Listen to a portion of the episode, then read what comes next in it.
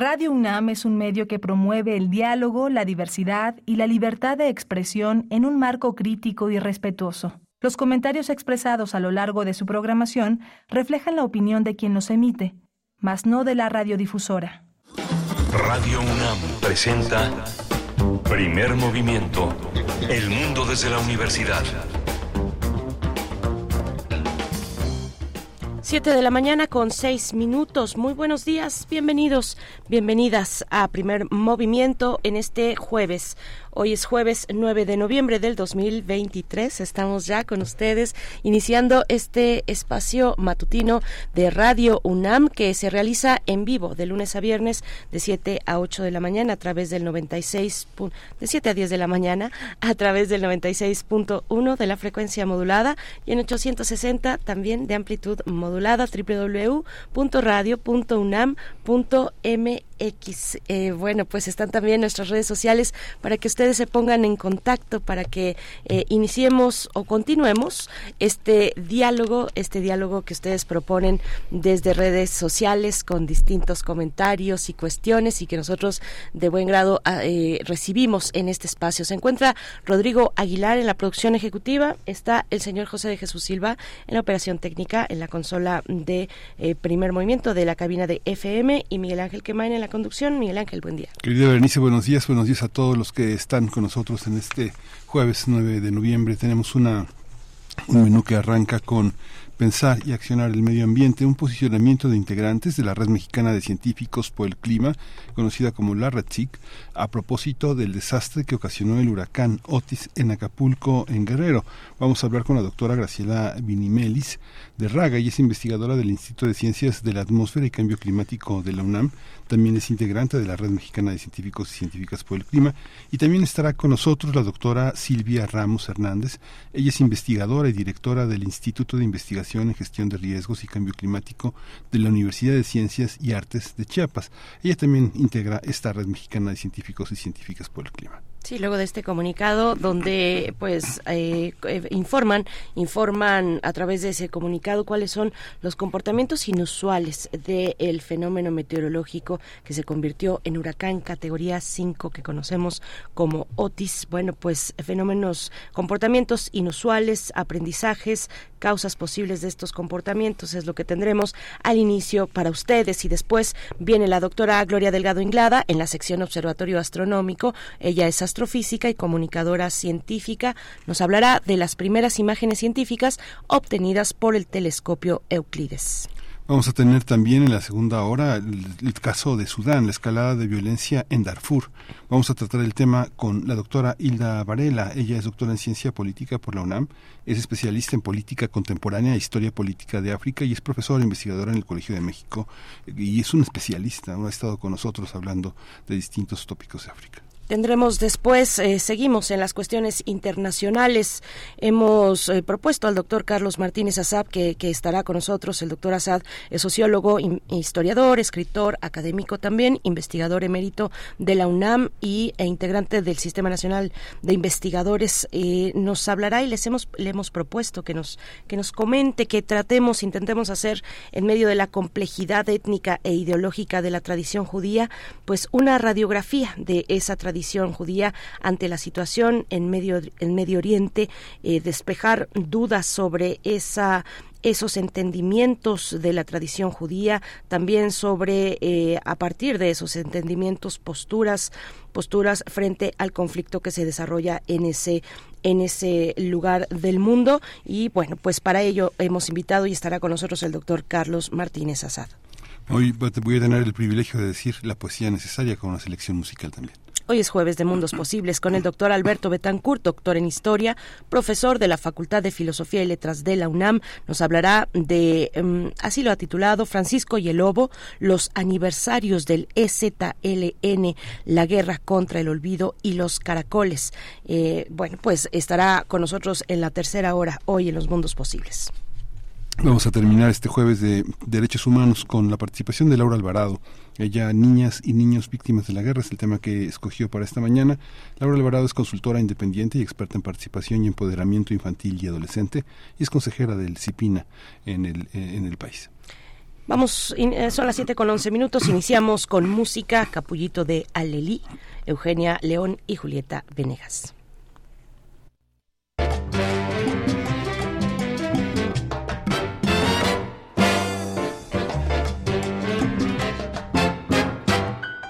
Lindo capullo de alelí, si tú supieras mi dolor, correspondieras a mi amor y calmaras mi sufrir, porque tú sabes que sin ti la vida es nada para mí.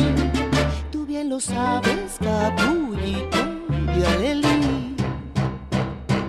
No hay en el mundo para mí otro capullo de alelí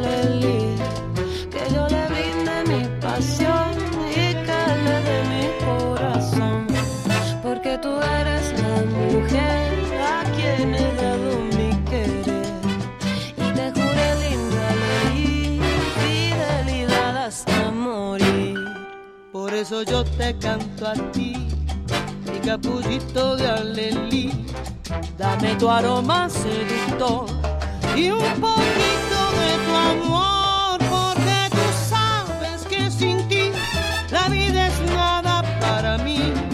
Tú bien lo sabes, capullito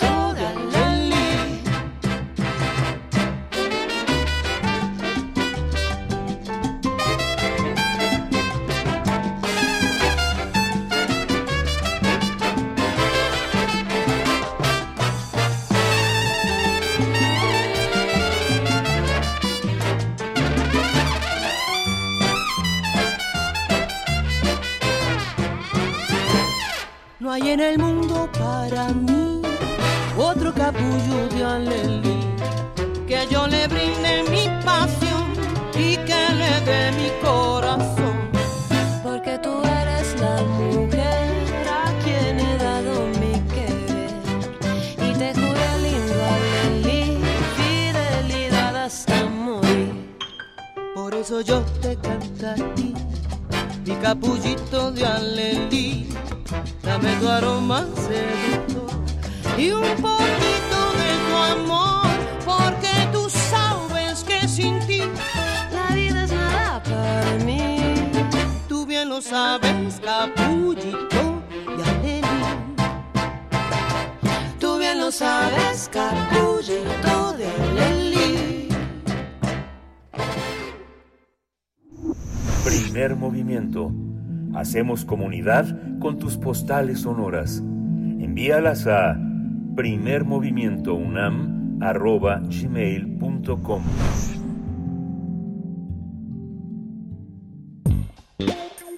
Pensar y accionar sobre nuestra relación con el ecosistema. El huracán Otis, que arrasó con Acapulco y otros municipios del estado de Guerrero, desconcertó a la sociedad y a la comunidad científica, por lo que integrantes de la Red Mexicana de Científicos Científicas por el Clima, la REDSIC, advierten riesgos que podrían ocasionar futuros fenómenos naturales. A través de un posicionamiento, miembros de esta red explicaron que la intensificación rápida de los huracanes puede volverse más frecuente a medida que el calentamiento planetario se acelera, mayormente a causa de la acción antropogénica, ya que en los últimos meses las temperaturas superficiales de los océanos están por arriba del promedio. En el posicionamiento señalaron que ningún modelo predictivo estimó que Otis se convertiría en huracán de categoría 5, por lo que se exhorta a los gobiernos a implementar políticas y acciones adecuadas para implementar una acción climática eficiente que limite el aumento de la temperatura. Asimismo, señalaron que es necesario modificar, actualizar y reforzar los sistemas de monitoreo, alertamiento y los protocolos de protección civil para hacer frente al cambio drástico de los sistemas climáticos. Los especialistas, los especialistas consideran que con urgencia se debe apoyar a las comunidades afectadas. También se debe planear una reconstrucción que priorice el bienestar de las personas, garantizando sus derechos humanos y la sustentabilidad del desarrollo incluyente con una visión a largo plazo. Vamos a conversar sobre la postura y el comunicado, este posicionamiento que ha publicado la Red Mexicana de Científicos, Científicas por el Clima, tras el paso de Otis por el estado de Guerrero. Nos acompañan dos invitadas. Presento por mi parte a la doctora Graciela Vinimelis de Raga, investigadora del Instituto de Ciencias de la Atmósfera y Cambio Climático de la UNAM e integrante de la Red SIC, la Red Mexicana de Científicos y Científicas por el Clima. Sus líneas de investigación son interacción aerosol-nubes, forzamiento radioactivo, impacto en clima regional. Gracias, doctora Graciela Vinimelis de, de Raga, por estar esta mañana. Bienvenida. Buenos días, Denise. Muchas gracias. Buenos días, doctora. Buenos, días. Está también la doctora Silvia Ramos Hernández. Ella es investigadora y directora del Instituto de Investigación y Gestión de Riesgos y Cambio Climático de la Universidad de Ciencias y Artes de Chiapas. También integra esta red mexicana de científicos y científicas por el clima. Buenos días, doctora Silvia Ramos. Bienvenida. Saludos, muy buenos días desde Tuxtla Gutiérrez, Chiapas. Mm, gracias. Saludos. Saludos hasta Tuxtla Gutiérrez y a todo el estado de Chiapas. Gracias, doctora Silvia. Doctoras, empezamos esta charla. Eh, me gustaría, doctora Graciela, que nos que nos pudiera orientar un poco, eh, eh, decir de qué de qué de qué trata esta red SIC, quiénes la integran, cómo se pone de acuerdo un cuerpo como este en ante eventos de emergencia como el huracán Otis, doctora Graciela. sí, claro. Esta, esta red nace de la, eh, de la convocatoria de un grupo de científicos. debo reconocer que yo no estaba entre los eh, seis o siete que lo iniciaron, sino que me incorporé posteriormente. Eh, ante la, em, la convocatoria de eh, lugares internacionales como el panel internacional de cambio climático, pero también para eh, coordinar posturas y para eh, establecer líneas de investigación y colaboraciones dentro de México entre científicos que están tratando temas de cambio climático. Pero como decía, para, para también eh, organizar una postura ante eh, esas convocatorias internacionales que requieren la participación o que solicitan la participación de científicos y que es necesario que eh, México y toda la región de Latinoamérica estén representadas de una forma más más sólida, más estructurada, más con una con un enfoque de que eh, sabemos lo que, eh, queremos que se represente en, en, esos en esos foros, ¿no? Entonces para para tener algo más coordinado.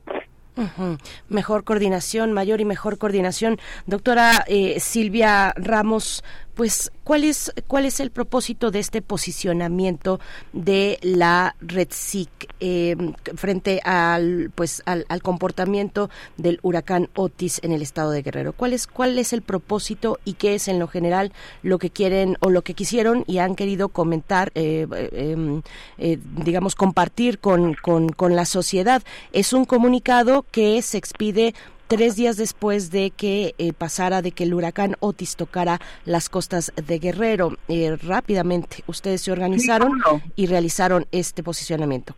Doctora. Cómo no, con gusto. Eh, mire, ya desde antes de que apareciera este fenómeno, este grupo de investigación que se viene conformando con científicos muy sólidos en el país, principalmente de la Universidad Nacional de México y todos los que estamos en los diferentes estados de la República Mexicana, pues era ese el, interés de conformar un grupo que eh, no solamente eh, eh, de los especialistas que investigan como tal el fenómeno climático, sino también todos los especialistas que estamos en las áreas de la gestión de riesgo o los estudios de vulnerabilidad o los estudios también de, los atlas de riesgos y en fin todo conformar un grupo de diferentes especialidades y que tengan el interés de atender estas situaciones que están ocurriendo en el país. De pronto pues se vino esta situación de Otis y, y quedó como como la necesidad de que este grupo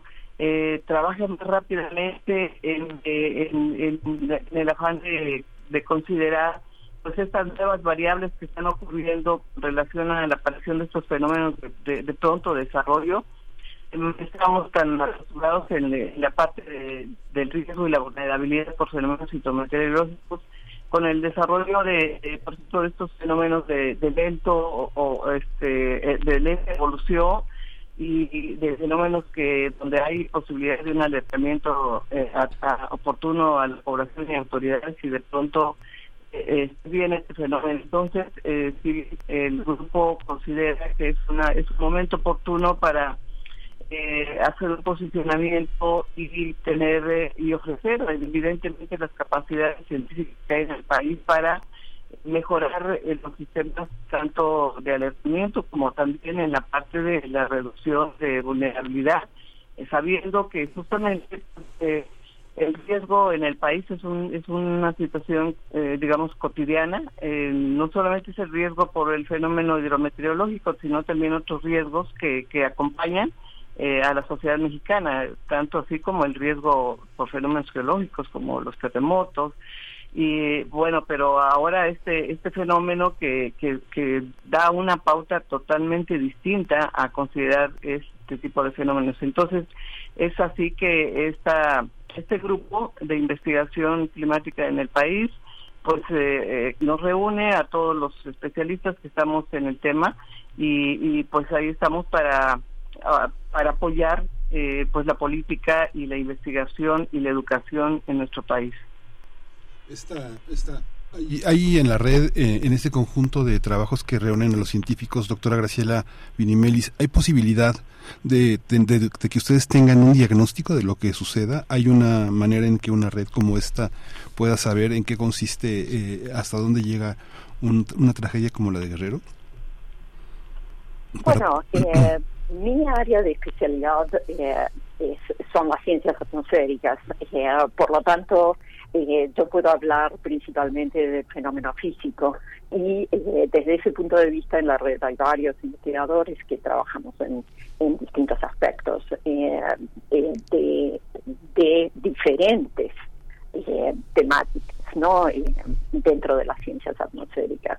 En particular, en mi caso, hemos trabajado hemos tenido proyectos internacionales para evaluar ciclones tropicales en el Pacífico eh, oriental, un par de tesis de doctorado, un par de tesis de, maestría al respecto. Entonces, entonces lo que se trata es de convocar a gente que, como yo, que ya tengo muchos años de trayectoria, eh, trabajaba en ciencia básica para entender eh, estos procesos, distintos procesos, eh, como se mencionaba, también trabajo en, aspectos de, contaminación y de, cómo el aerosol atmosférico este, se relaciona con el clima. Entonces, eh, es importante tener expertise en varias en varias cosas, ¿no? En varios temas para eh, poder entender la parte física y qué tan qué tanta qué, tanta habilidad tenemos para, para hacer un pronóstico, aparte de eh, entender todos los impactos y cómo, eh, cómo atacar eh, la vulnerabilidad existente en muchos lugares, como se, se mencionaba ¿no? por la doctora Ramos. Pero, pero en particular yo no puedo hablar de esos aspectos porque esa no es mi área de investigación, ¿no? Pero podemos hablar, por ejemplo, cómo este huracán se comparó con el huracán Patricia de hace cinco años, eh, de hace ocho años, ¿no? Del 2015 y qué pasó en este caso y qué pasó en este caso, ¿no?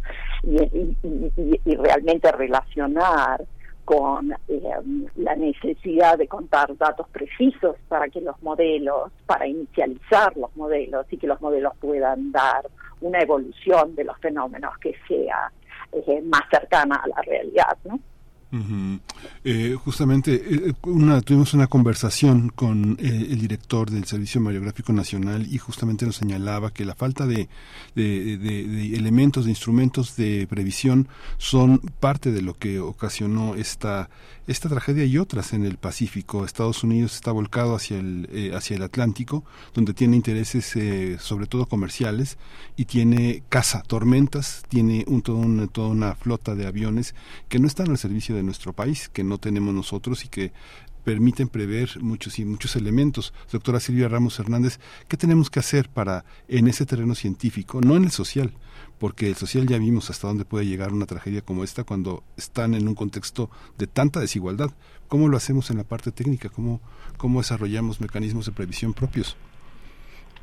Sí, eh, yo pienso que está en varios planos, ¿no? En, eh, principalmente eh, la investigación en, en, los temas de cambio climático, si bien ha sido una necesidad desde hace mucho tiempo, verán ustedes que, que realmente se ha posicionado el tema muy recientemente, probablemente unas dos décadas de hacia acá, hacia adelante, y y no se había visto esta este tema como una gran necesidad en el, aspecto del desarrollo científico y tecnológico.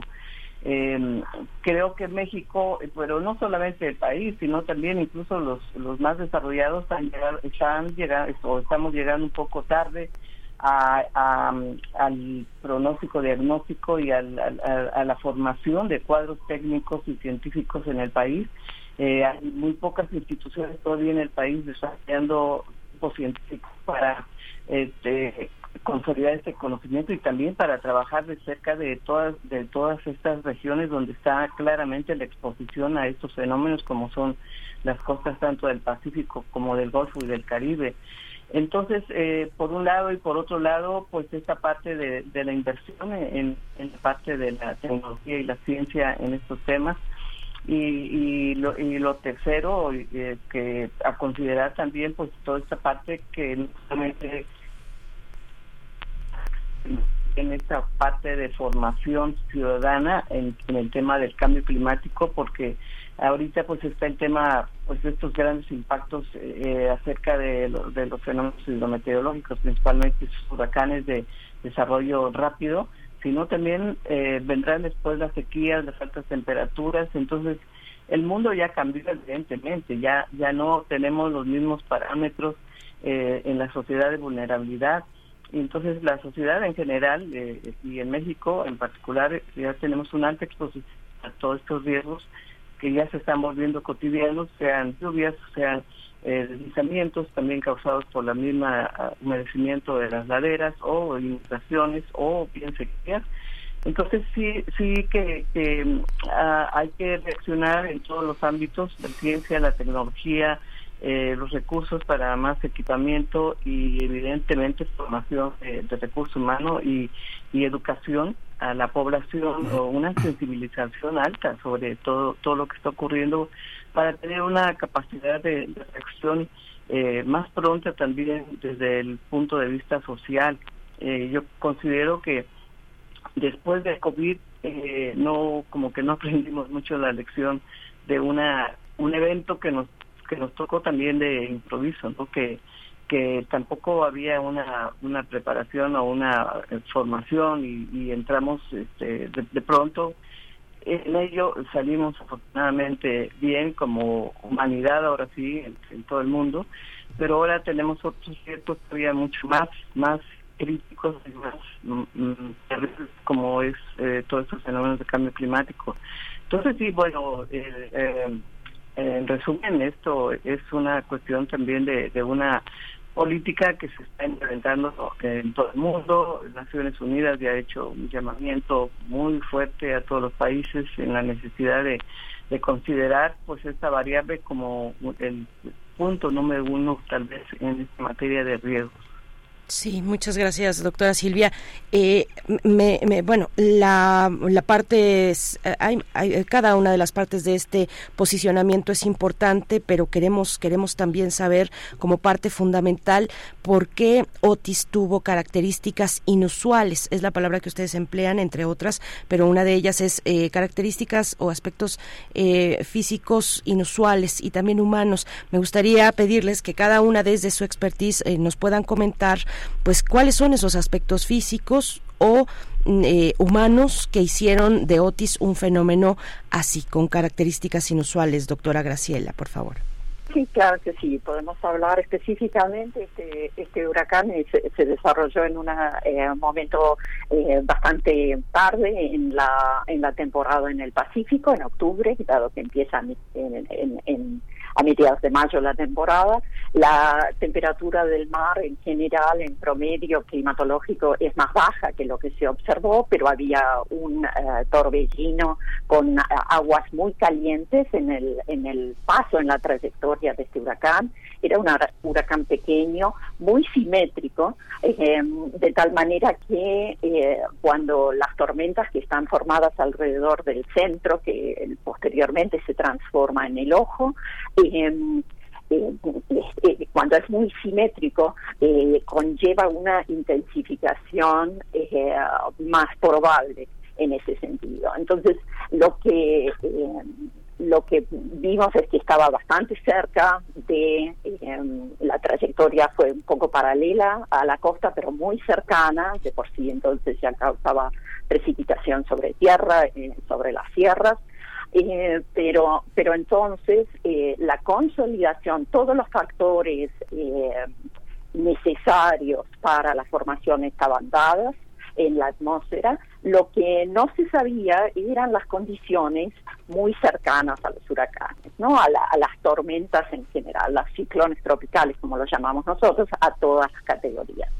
Eh, y eso solo se puede determinar haciendo, eh, dado que se forman sobre el mar y no tenemos islas cercanas, eh, haciendo mediciones cercanas. Debo recordar que en Patricia los modelos originalmente no pronosticaban tampoco una intensificación a categoría 5 y, y fue solo después de que se empezaron a hacer los vuelos cercanos alrededor de la, de la el ciclón tropical, que los modelos se, se actualizan con esos, con esos datos y, permiten eh, eh, pronosticar una eh, evolución más certera.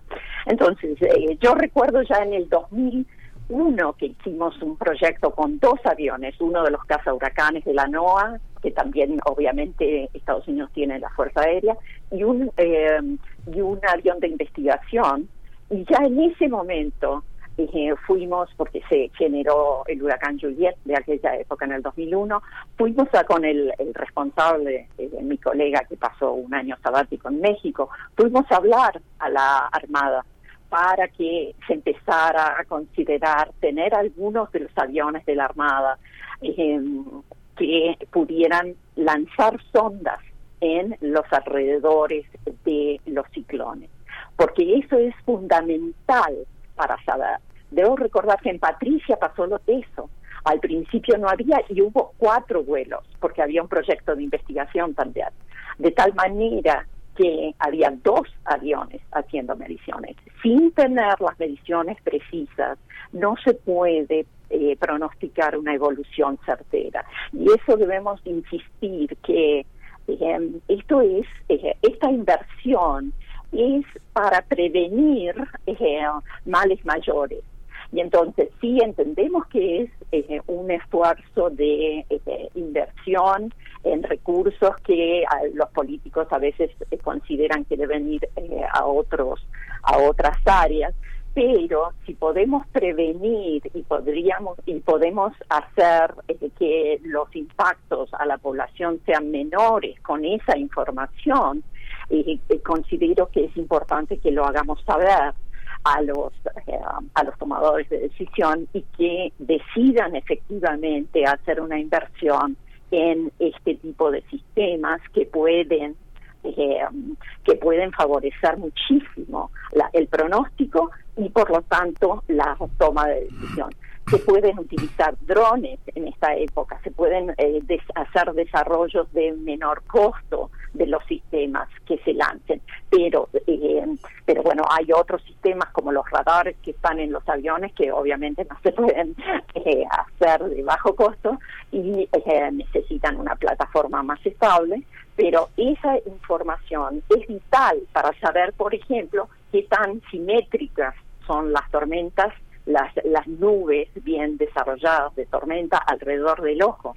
Y eso no necesariamente se puede evaluar desde eh, los sensores en los satélites. Entonces, eh, me parece que es importante hacer un llamado a que eh, los tomadores de decisión y el consejo ¿no? de, que, que decide esas inversiones, eh, que consideren, porque ahora los eh, los costos se van a estimar eh, próximamente y van a ser no muy elevados en comparación con tener unos un sistema de monitoreo propio que pueda evaluar más las, condiciones antes de que se decida desde Miami enviar huracanes al, al Pacífico Oriental, ¿no? Y entonces eso por un lado y por otro lado también el tener todos eh, estos datos adicionales estimularía la, la investigación en México mismo para entender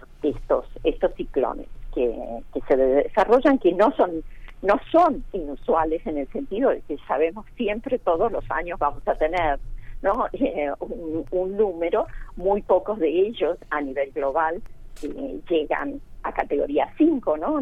5 o 6% de los que se forman y a nivel global en todo el planeta se forman, qué sé yo, 85 o 90, eh, ¿no? Entonces no son tantos, pero se forman todos los años, son parte de el, clima del planeta. Entonces, eh, tenemos que poder posicionarnos mejor para saber cómo están cambiando.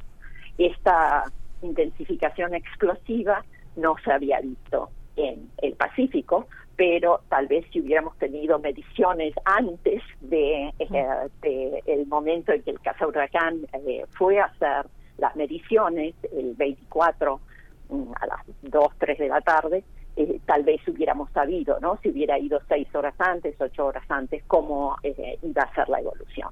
Sí, gracias doctora Graciela. Doctora Ramos, ¿qué decir de esto que, que les eh, propongo compartir con la audiencia? Las características inusuales en términos humanos también y aspectos físicos del fenómeno mismo que hicieron de Otis, pues esto, un fenómeno con características de este tipo. Sí, ya de particularmente ya en esta última década eh, principalmente este organismo del IPCC que eh, hace pronósticos sobre el cambio climático en el mundo eh, ha alertado definitivamente sobre la peligrosidad con la que están escalando estos fenómenos debido justamente a la elevación de las temperaturas de la superficie marina particularmente en el Océano Pacífico y, bueno, obviamente también en el Atlántico, pero eh, esta es una eh, situación que, que complica más este tipo de fenómenos y eh, es claramente ya una combinación de la, por un lado, de, esta, ah, digamos, estos fenómenos que de alguna manera se presentan, como dice la doctora Graciela, que son fenómenos que se presentan en, la naturaleza de manera periódica. Cada año hay un número eh, considerable de tormentas, tormentas tropicales, que hasta huracanes. Eh, pero la, la intensificación o la peligrosidad de estos en el mundo no había sido de tal magnitud, sino es en las últimas dos décadas principalmente, que, eh, que se ve no solamente la, la, la intensificación, sino que cada vez más eh, eh, antes se decían, bueno, van a haber dos que se pueden considerar, que pueden llegar a ser considerados dos o tres huracanes peligrosos y ahora pues ya son más, ¿no? En el mundo escalan todos estos eventos. Entonces, eh, es claramente una combinación del, por un lado, el fenómeno que tiene que ver con el, eh, la intensificación de los fenómenos por el calentamiento global y la, las temperaturas también de superficie marina eh, pero por otro lado también la acción antropogénica que pues hemos construido muchísima vulnerabilidad eh, de frente a estos fenómenos. Y eh, tercero también la forma en que están que están escalando. Entonces pues es un caldo realmente peligroso para la humanidad así lo han dicho literalmente Naciones Unidas una situación peligrosa para la humanidad a la que tenemos que dar respuesta lo más pronto posible ¿Respuestas en qué sentido? En, la preparación, en, todo lo que se ha dicho en la parte tecnológica, formación de recursos humanos a la población, los sistemas del alertamiento eh, temprano, el conocimiento de la población sobre todo de lo que está significando estos eventos es importante porque pues esto es la intensificación principalmente en las zonas costeras donde hay muchísima infraestructura porque son pues son puertos donde hay mucho turismo, pero también a la población que vive de, de estos servicios y eh, posteriormente cuando descargan todas esas masas eh, húmedas dentro del territorio, pues se convierten en inundaciones muchísimo muy peligrosas. Y recuerdo aquí en Chiapas cuando fue el huracán, eh, los huracanes han pasado por acá muy eh, con características terribles, devastadoras, como fue el huracán Mitch y el Stan, eh, el primero en, en 1998, en 2005, pero dejó eh, deja las, las las áreas totalmente devastadas y evidentemente tal como está sucediendo con Notis en Acapulco, eh, el, la pues los impactos son de tal gravedad que, que, que por los esfuerzos, por supuesto, del gobierno son muy importantes que se están haciendo ahorita en este momento con una respuesta extremadamente rápida en la que están llegando los recursos eh, y, y, la movilización del ejército y la Guardia Nacional para ayudar a, a poner a tratar de, restaurar algo que, que naturalmente sabemos, porque aquí en Chiapas hemos vivido eso, que tarda tiempo. Entonces, eh, pues son eh, ahí una eh, todo esto que, que le, le damos en, o le denominamos resiliencia, que es esta capacidad de todos, de todos, desde la parte de las autoridades, recursos, hasta la misma población en entender el fenómeno y tratar de poner todos eh, lo mejor posible de nuestras capacidades para sacar adelante eh, a la sociedad, eh, particularmente de, esa región de Acapulco, de Guerrero, y, y, y, y bueno, pues no nadie nadie nadie nos gusta no pasar por esto, eh, que en Chiapas hemos, tenemos un territorio también muy proclive a todo ello, eh, terremotos, volcanes, este, estos fenómenos, pero eh, tenemos que trabajar mucho en esa capacidad de, de, respuesta y además también de mejorar las tecnologías de, del monitoreo, del alertamiento y también de preparación de, de todos, individual y colectivamente, para que estas tragedias se, se conviertan en oportunidades de mejorar el estado de vivienda frente a estos fenómenos, eh, construir mejor, aunque sea vivienda modesta, construir mejor. Y, y, y por supuesto, el, el, toda esa infraestructura turística, pues también mejorar eh, el sistema de, de, sus construcciones frente a la posibilidad de, de estos fenómenos. Entonces, pues, pues sí, es mucho que aprender eh, y definitivamente es, es una condición de un fenómeno que se da por, por su origen en el, en el fenómeno del niño también, pero también en el en el sentido de que la acción antropogénica de calentamiento global está haciendo que esto se complique más eh, y que por tanto pues tenemos que actuar todos a nivel colectivo para mejorar nuestra respuesta frente a esto. Sí, sí, muchas gracias doctoras por esta participación.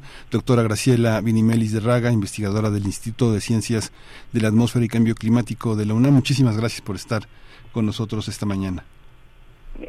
Gracias, Saludos, doctora eh, Gabriela, y pues a todos los escuchas también. Muchas gracias, doctora Silvia Ramos Hernández, también investigadora y directora del Instituto de Investigación en Gestión de Riesgos y Cambio Climático de la ah, Universidad de Ciencias y Artes de Chiapas. Muchas gracias. Eh, gracias Buenos a ustedes.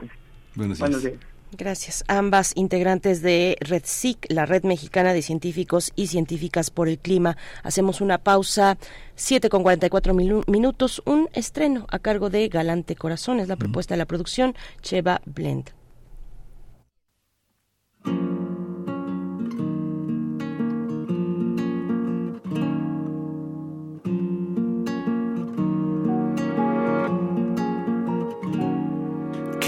Fuera algún audaz ladrón que trepando por tu balcón a tu lecho se acercará y al mirar tu linda cara por momentos te robará el cofre de tu ilusión y en vez de quitar pusiera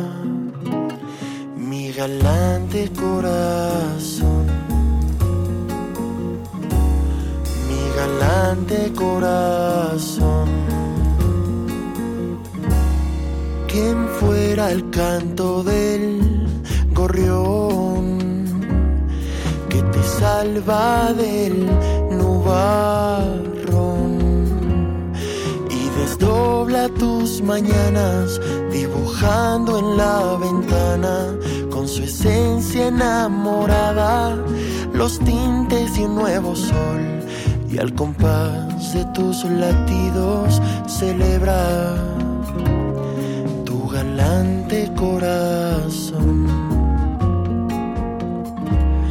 Tu galante corazón. Y a su vez quisiera ser algún reloj de arena cuya cuenta va hacia atrás por si algún día tú te vas. Volvernos a encontrar. Volvernos a encontrar.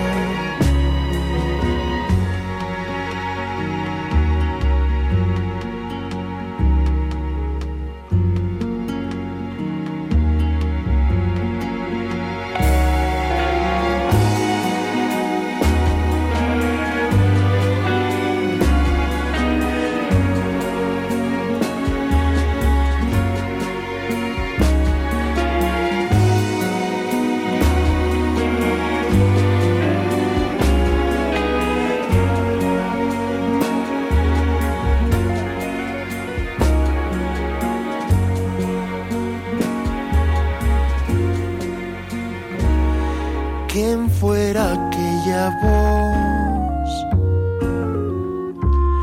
que a tu noche le da color o la luna escarlata que te lleva serenata arrullando tu mirada con una canción de amor que será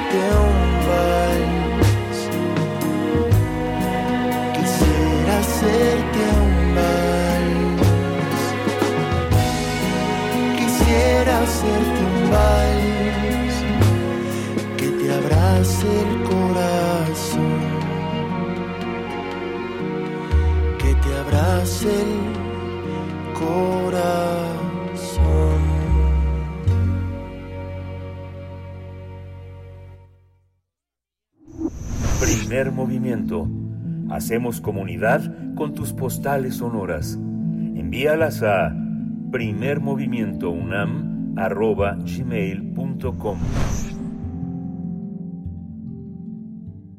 7 con 48 minutos, ya estamos de vuelta con ustedes, atentos, atentos también a sus comentarios en nuestras redes sociodigitales en X, nos escriben a la cuenta P Movimiento, arroba P Movimiento. Saludos a todos, a todas que esta mañana eh, eh, se, se, dan cita en las frecuencias universitarias, pero también en redes sociales, nos dice Alfonso de Alba Arcos y nos manda por ahí una caricatura, pero nos comenta intensificación del fenómeno en las últimas temporadas de huracanes, me parece el concepto clave. Bueno, es que fue muy interesante y ahí quedará para el podcast esta conversación que tuvimos con dos científicas eh, integrantes de, de RedSIC, de la Red Mexicana de Científicos y Científicas por el Clima. Bueno, una de ellas investigadora del Instituto de Ciencias de la Atmósfera y Cambio Climático de la UNAM y la otra investigadora y además directora del Instituto de Investigaciones de Gestión de Riesgos y Cambio Climático en la Universidad de Ciencias y Artes de, de Chiapas con todo esto todos estos elementos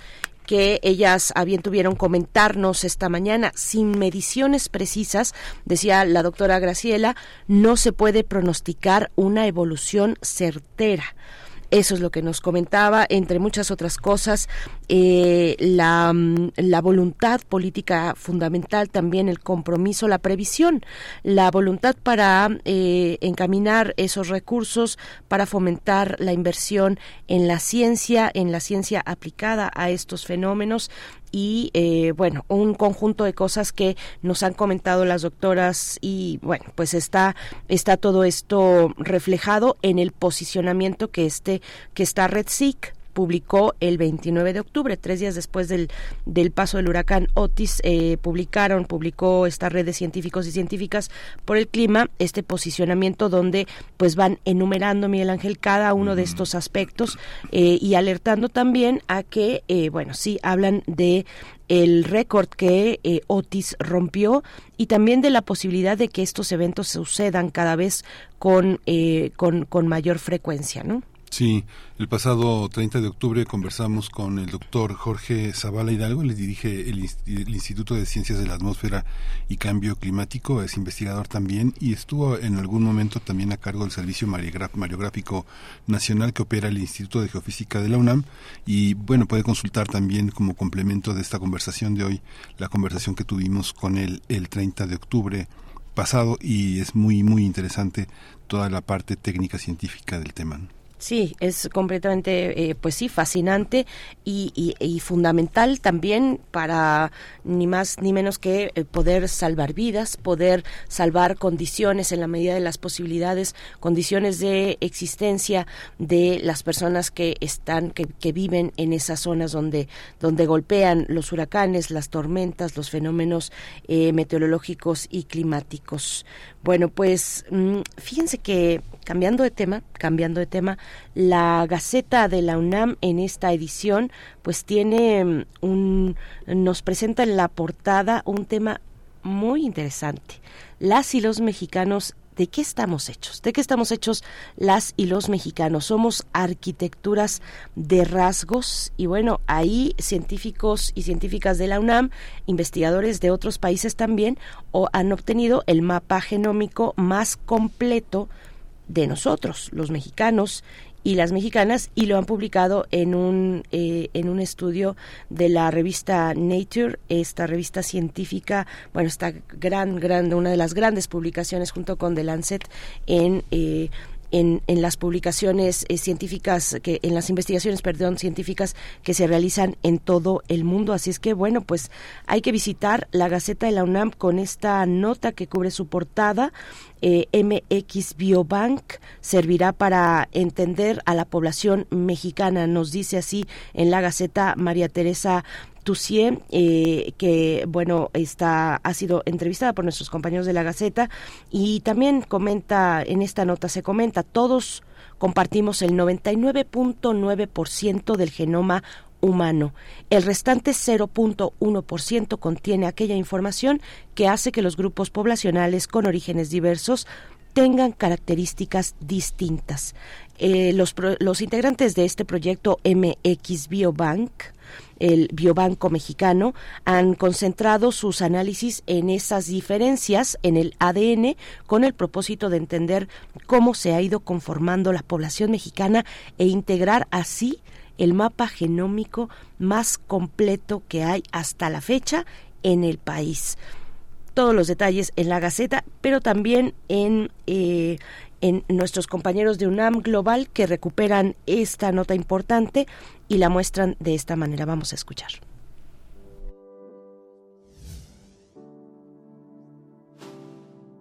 Como si fuera un espejo, el Biobanco Mexicano nos ofrece una imagen de cuerpo entero de nuestra población y nos muestra a detalle lo que somos, una mezcla en la que confluyen diferentes herencias que van de lo indígena y lo europeo a lo asiático y africano. Nuestras ancestrías se reflejan en nuestro genoma. Los mestizos mexicanos tenemos proporciones altas, tanto de europeos como de nativoamericanos, con una proporción muy pequeña de, de ancestría africana y mucha de esta variabilidad nativa americana está poco explorada. Los estudios de asociación del genoma completo se han enfocado casi por entero en personas de origen europeo, hasta en un 95%. Este proyecto ayuda a cerrar brechas. Tan solo en México hay 68 grupos distintos nativos que pueden estar conteniendo variabilidad que, está, que es desconocida, ¿no? El proyecto Biobanco Mexicano arrancó en 2017 y se basa en el análisis de la información genética tomada a 6.057 personas en su lugar de residencia u origen para representar cómo se distribuye la población en el país. Representa alrededor de 900 distintas eh, localidades entre rurales y urbanas, pero se eh, decidió enriquecer por individuos que, se declararan con ancestría nativa americana.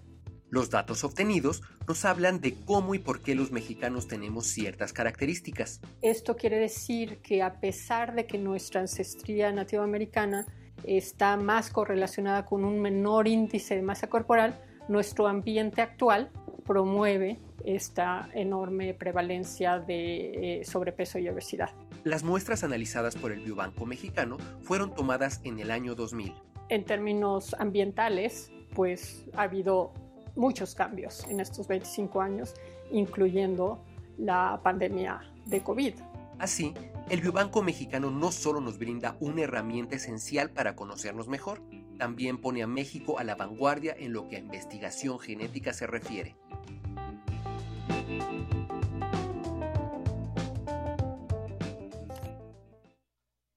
Todos los detalles, como hemos dicho, en la Gaceta de la UNAM, gaceta.unam.mx de este fascinante tema que nos, eh, nuestros compañeros de UNAM Global nos han hecho llegar y vamos a continuar no solo en primer movimiento, sino en la programación general de Radio UNAM, compartiendo con ustedes algunos de los materiales que participaron en el concurso Nómada de la Red de Radios Universitarias de México, la RUM, Miguel Ángel. Sí, se creó Nómada con, donde en la red de Radios Universitarias de México, la RUM, se creó Nómada, un concurso de bandas musicales y de podcast documental que convocó estudiantes de instituciones superiores como parte de los beneficios para los ganadores y de otros participantes.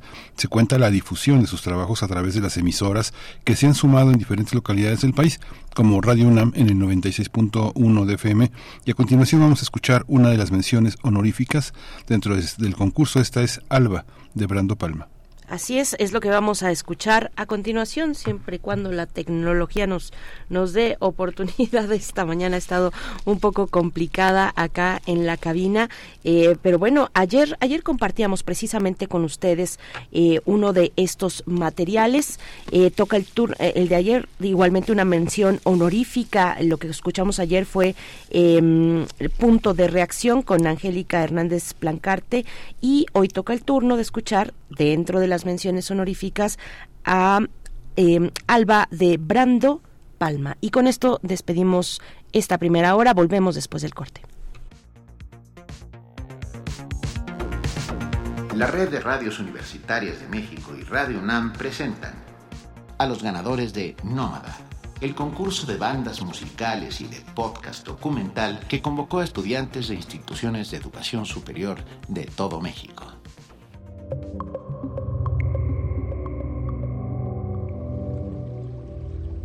Mención honorífica en la categoría musical para Alba, de Brandon Palma, de la Universidad Autónoma del Estado de México.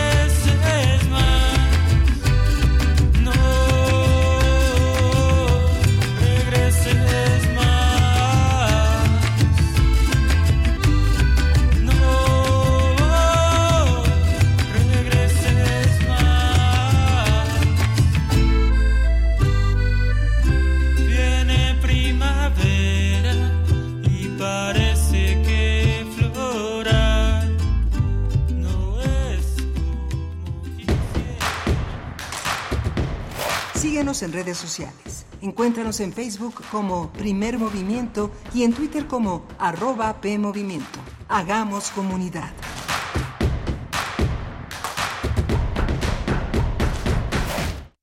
...96.1 de frecuencia modulada... 860 de amplitud modulada... ...transmitiendo desde Adolfo Prieto 133... ...en la Colonia del Valle. Escúchenos en nuestra página web radio.unam.mx. Radio UNAM, experiencia sonora.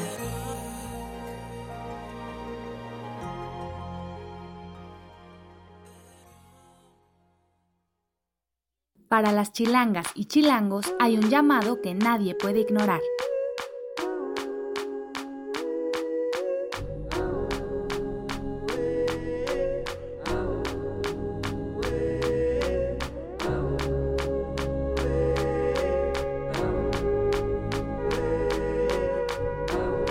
Democracia nos llama. Este 2024 las elecciones son nuestras. Vota CDMX, Instituto Electoral Ciudad de México. Únete al equipo que capacitará a quienes contarán nuestros votos.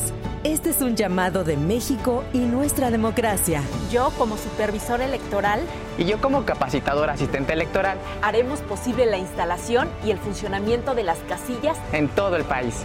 Te invitamos a ser parte de este valioso equipo. Inscríbete, tienes hasta el 28 de noviembre. Por México, todas y todos participamos. En, estas elecciones, con mi INE, participo. INE. 46 emisoras de 17 países de Europa, América y África. Esa es la red de Mundofonías.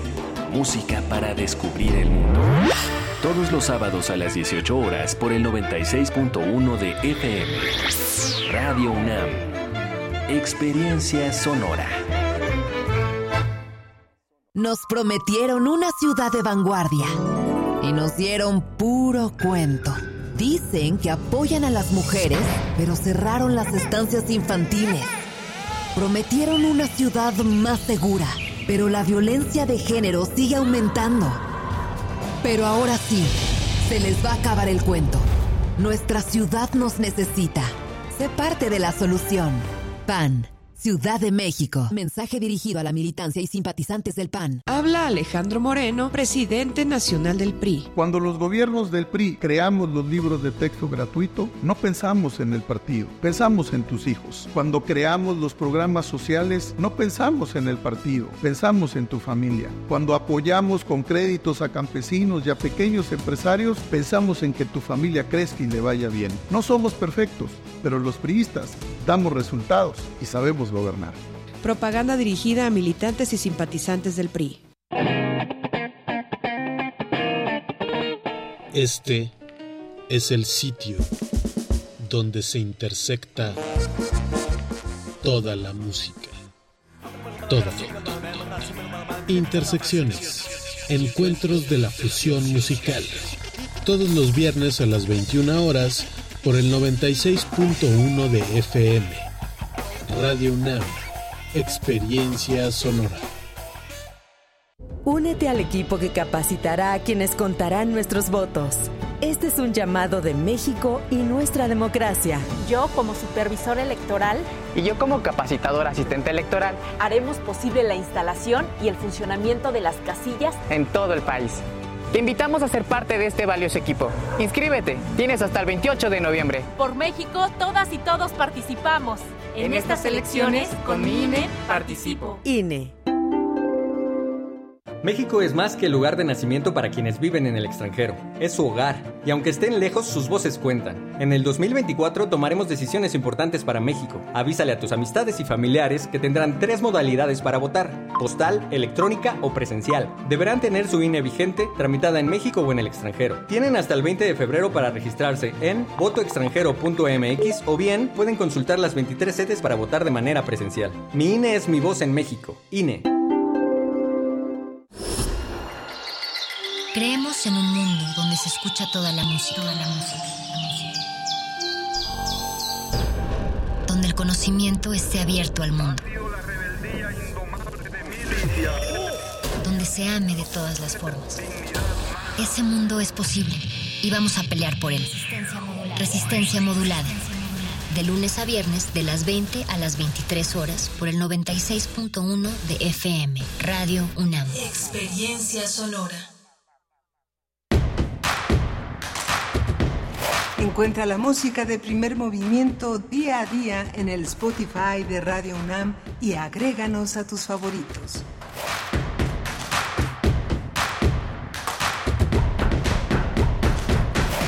Hola, buenos días. Ya son las 8 de la mañana con 5 minutos de este jueves 9 de noviembre. Estamos en primer movimiento en, en, Radio UNAM. Esta nave se llama Primer Movimiento y está conducida en, en, la, en la consola por la, por las, en la parte técnica por Jesús José de Jesús Silva. En los controles técnicos está Rodrigo Aguilar en la producción ejecutiva y mi compañera Bernice Camacho en la conducción. Querida Bernice buenos días. Aquí estamos Miguel Ángel Quemain junto también con Radio Nicolaita en el 104.3 de la FM en Morelia. Saludos bienvenidos bienvenidas. Estamos eh, de 8 a 9 en Morelia. Hoy tendremos en esta hora notas internacionales. Hablaremos de Sudán la escalada de la en Darfur, esta región al, al oeste de Sudán que ha mm, eh, pues generado desde, desde abril de este año eh, un, un, nuevo evento, un nuevo proceso que ha resultado muy violento para la población, población que ha tenido que refugiarse en su vecina Chad y bueno, pues ya eh, Médicos Sin Fronteras y otras organizaciones, la ACNUR, por ejemplo, eh, alertan del recrudecimiento de la crisis humanitaria en Darfur. Eh, vamos a conversar sobre este esta cuestión con la doctora Hilda Varela. Ella es doctora en Ciencia Política por la UNAM, especialista en Política Contemporánea e Historia Política de África, profesora del, del profesora investigadora del Colegio de México, miembro del Sistema Nacional de Investigadores. Sí, vamos a tener también una radiografía de la tradición judía. Eh, eh, el doctor Carlos Martínez Asad va a ser el encargado de, trazar este mapa. Él es sociólogo, historiador, escritor, académico, investigador emérito de la UNAM y del Sistema Nacional de Investigadores, una figura fundamental en, el pensamiento de la universidad y en el pensamiento contemporáneo mexicano. Ha sido Premio Nacional de Ciencias Sociales, el, el doctor Carlos Martínez Asad entre nosotros estarán eh, con nosotros estos especialistas. Eh, no tuvimos la sección de Observatorio Astronómico en la hora anterior, como cada 15 días los jueves, con la doctora Gloria Delgado Inglada, astrofísica, comunicadora científica. Ella se, se disculpa, eh, pues por causas de fuerza mayor no pudo tomar esta ocasión la comunicación con todos nosotros y bueno estará estará en el siguiente en la siguiente entrega en pues hablando de estas cuestiones Mm, astrofísicas de los temas que nos eh, que nos llevan que nos llevan y nos invitan a observar el universo. Em, estará seguramente pues muy pronto con nosotros la doctora Gloria Delgado pero envía sus disculpas a todos ustedes. Vamos a iniciar ya con nuestros contenidos. La nota internacional Sudán la escala de violencia en Darfur. Primer movimiento. Hacemos comunidad con tus postales sonoras. Envíalas a primermovimientounam.gmail.com Nota del día.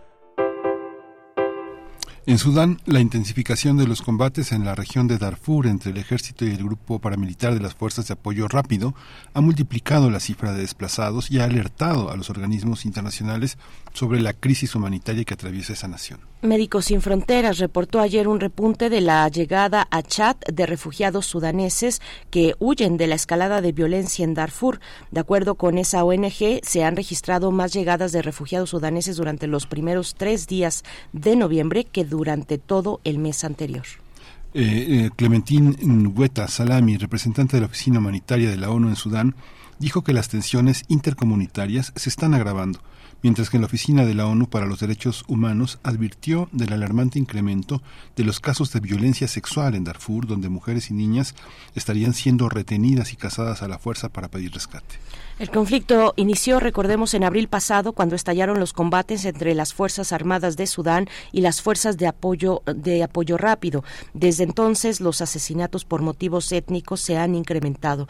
Según ACNUR, desde que estalló el conflicto, 4.5 millones de personas han sido desplazadas internamente y se calcula que 1.2 millones han huido a países vecinos.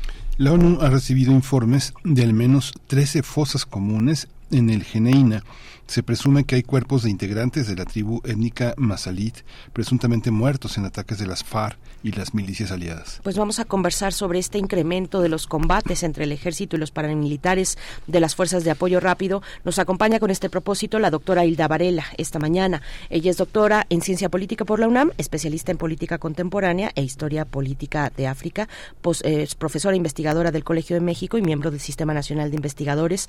Gracias como siempre y una vez más, doctora, por esta generosidad, por compartir eh, para la audiencia de primer movimiento el análisis, la reflexión sobre esta escalada de violencia en Darfur. Bienvenida, doctora Varela. Gracias, buenos días. Doctora, pues cómo, cómo entendería, lo había usted señalado en varias ocasiones que así hacia allá iba una parte de la escalada de violencia, si no había un, un, control de todo este conflicto en parte étnico y en parte político. Cuéntenos un poco cómo lo ve ahora.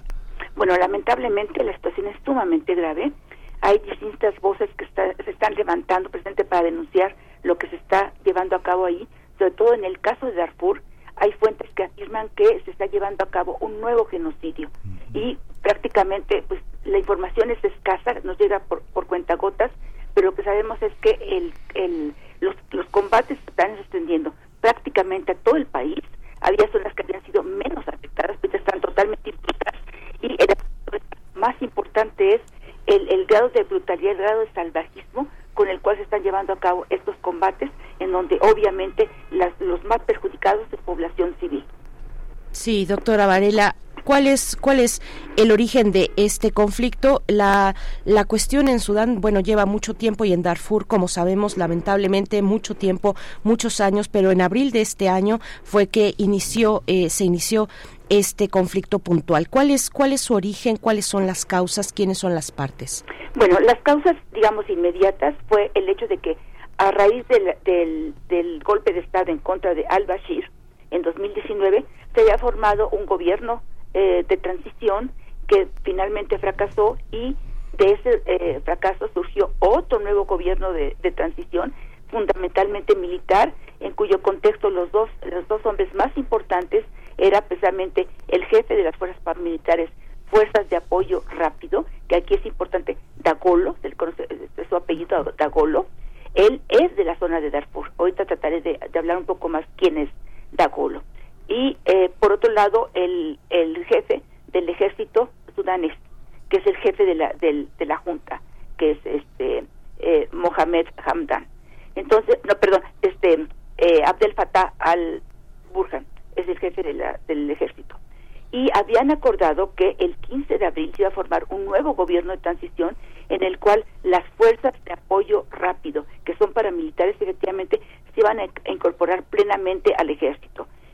Pues ante, esta posibilidad fue que estalló este conflicto, digamos, es una nueva forma de golpe de Estado contra una junta militar, en donde eh, Al-Burhan se negó a integrar a las fuerzas de apoyo rápido que son las fuerzas de Dagolo.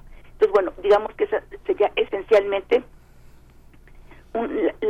lo que podríamos ver como antecedente inmediato. En la práctica lo que hay es una tremenda pugna de poder entre estas dos figuras, entre estos dos eh, hombres que tienen indudablemente un gran poder eh, económico e incluso también político y militar y, eh, ninguno de los dos quiere ceder. Los dos quieren adueñarse del país.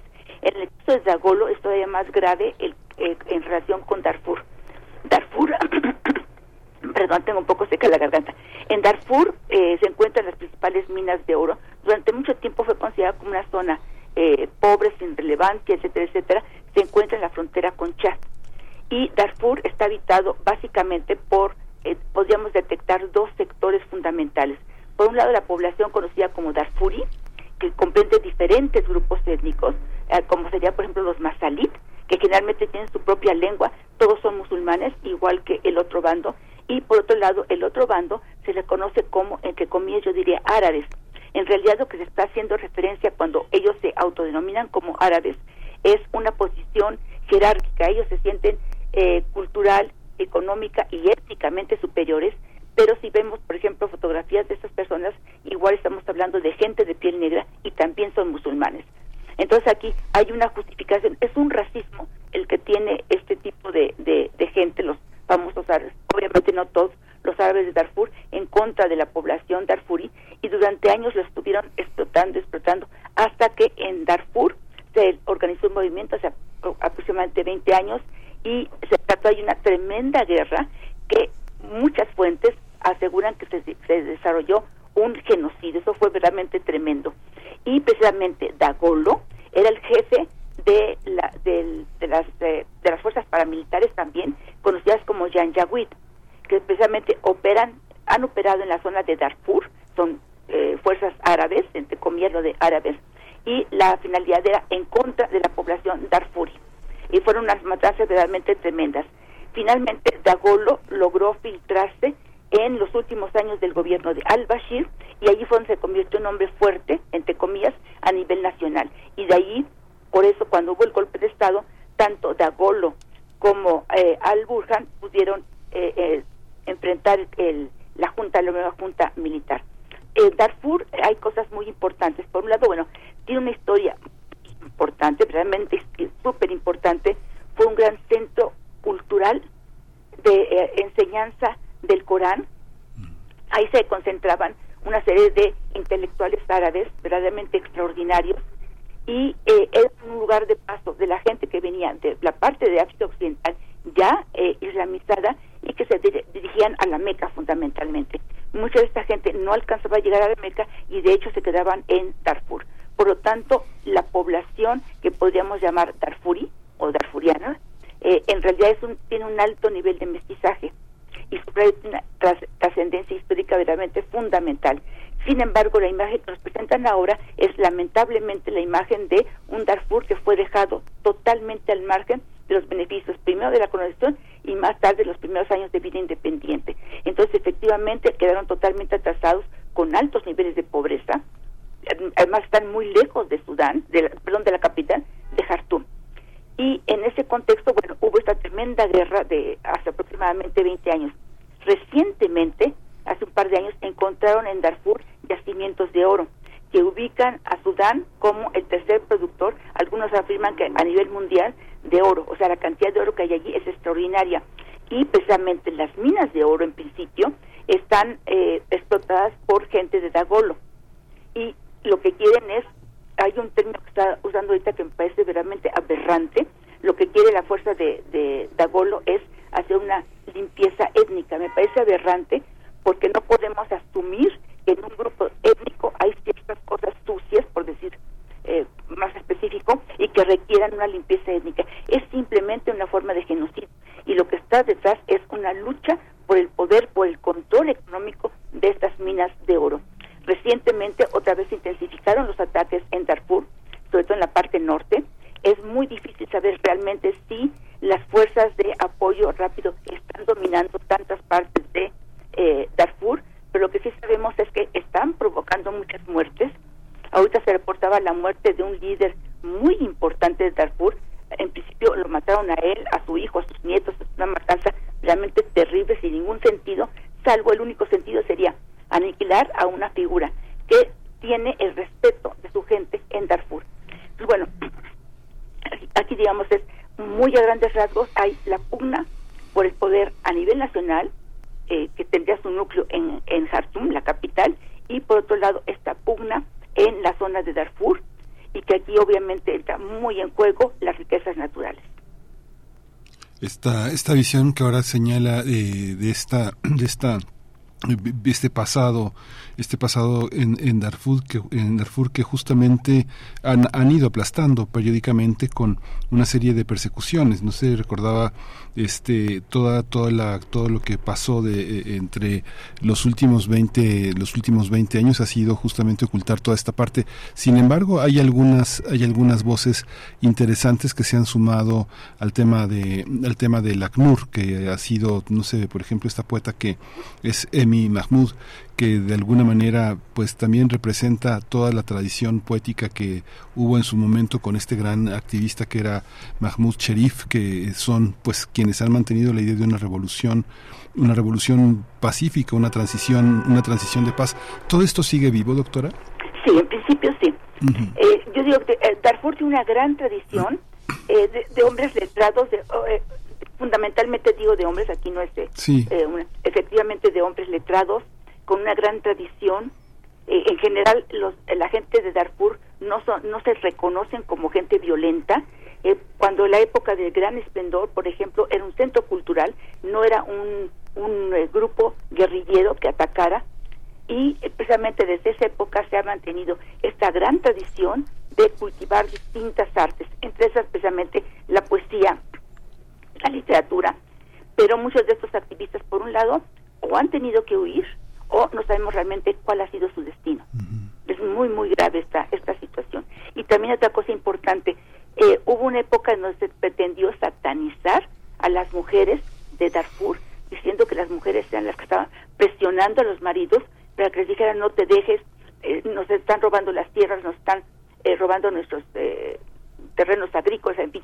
Esto, por ejemplo, ha sido múltiples veces denunciado y precisamente la idea es satanizar a este tipo de poblaciones como si fuera gente realmente muy primitiva, que solamente lo que es la violencia, el control por el control, etcétera, etcétera.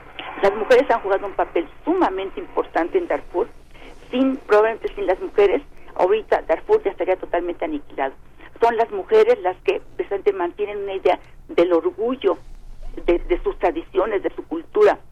Y ellas son las que están detrás de los hombres apoyándolos en esta en este bueno aquí es importante decir es difícil hablar que realmente en Darfur ahorita haya una resistencia armada como tal eh, se supone que realmente lo que lo que se están enfrentando allí son en realidad las tropas de eh, Al Burhan y las tropas los paramilitares de Dagol y están tomando como campo de, de batalla eh, Darfur por la importancia que tiene Darfur Además es importante también mencionar, Darfur está en la frontera con Chad. Desde el punto de vista étnico, son más o menos, eh, son la misma familia étnica, hasta incluso lingüística en esa parte. Y Chad es uno de los países más pobres del mundo, igual que Sudán. Y Chad tiene muchísimos problemas. Y en Chad probablemente haya más de un millón, un millón doscientos se calcula, eh, gente que ha huido de Darfur fundamentalmente y que ha pasado la frontera pero Chad tiene una situación muy conflictiva, muy precaria, más que potencialmente conflictiva y muy precaria. Y subrayo, es un país muy pobre. Generalmente no hay la capacidad de abastecer, por ejemplo, esta parte que correspondía, en el caso de, de Chad, correspondería a la parte sur-este y sería la parte sur-occidente de eh, Sudán. Entonces aquí la pregunta es, bueno, ¿y estas personas cómo van a sobrevivir, en qué condiciones están sobreviviendo. Es probable, obviamente salen al exilio por lo general caminando, con malas condiciones, altos niveles de desnutrición, en fin.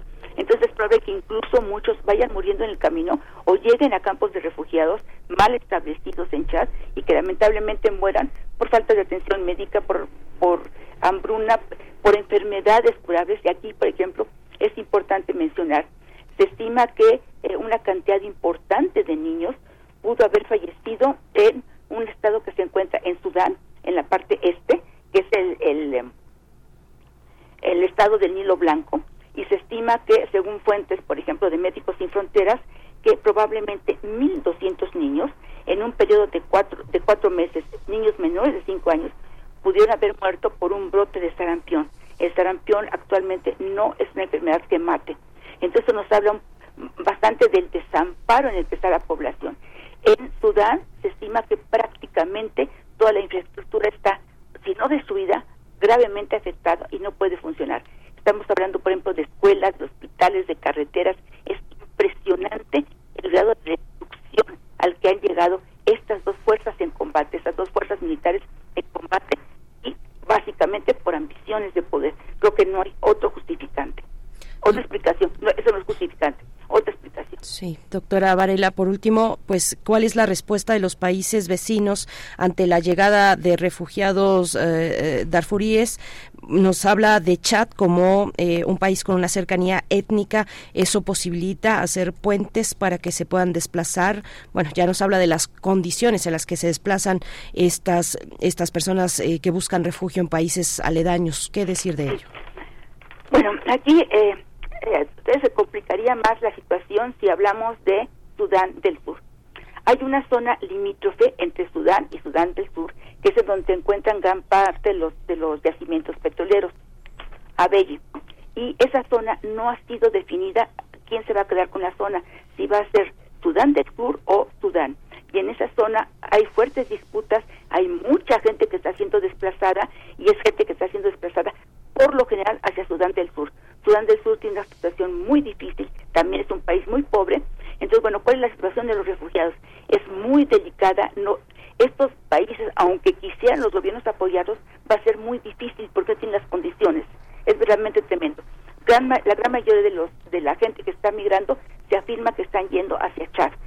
Indudablemente hay muchos que están yendo hacia Sudán del Sur precisamente por este eh, problema de la zona limítrofe entre el Sudán del Sur y Sudán. También puede haber gente que está emigrando, que está huyendo hacia la República Centroafricana, que también sería una situación sumamente difícil. Probablemente en la República Centroafricana no sean bien recibidos. Ahí opera fundamentalmente eh, Wagner, el grupo tristemente famoso Wagner. Entonces es una situación muy difícil, subrayo, países muy pobres, en principio es difícil cerrar estas fronteras, por lo tanto la gente migra, la gente puede entrar, pero en condiciones sumamente difíciles. en el caso, por ejemplo, Egipto apoya a la Junta eh, Militar. Está totalmente. Ah, perdón, otra cosa que es importante, desde finales de octubre se están llevando a cabo negociaciones, como eh, llamadas negociaciones de paz, en Arabia Saudita, entre las dos fuerzas en conflicto, y fundamentalmente lo que pretenden es más que llegar a un cese al fuego, y esto por ejemplo me parece terrible, es acordar formas entre, en las cuales la ayuda humanitaria pueda llegar a la gente afectada. Se supone que lo del cese al fuego es tan difícil, ni siquiera lo están eh, discutiendo, pero tampoco han llegado a una solución en cuanto a permitir corredores humanitarios para que llegue la ayuda humanitaria a esta gente que está gravemente afectada. Entonces, bueno, la situación es muy difícil desde cualquier punto que se vea estas negociaciones son una luz al final del túnel, pero probablemente nada más. Es muy difícil y no sabemos qué va a pasar a corto plazo, ¿no? Muy difícil. Pues doctora y la verdad muchísimas gracias. Todo esto yo recuerdo de mucho, mucho de lo que hay hoy. Este está está presentido, intuido como investigadora desde su libro de los ochentas del Chad, todas las dictaduras y todos los procesos en África. Muchas gracias por compartirlo con nosotros. Siempre es un privilegio tener su voz aquí en, en Radio UNAM. Muchas gracias, doctora. Un placer participar en Radio UNAM, sobre todo para un público universitario. Gracias. Muchas gracias a ustedes. Muy buen día. Muy buen día, doctora Hilda Varela, profesora investigadora del Colegio de México. Hacemos una pausa, son las 8 con 28 minutos, una pausa musical, un respiro musical, Ojitos de Aceituna con Marisa Moore y Jepe. Eres lo más bonito que hoy yo tengo, yo tengo. Como yo me derrito cuando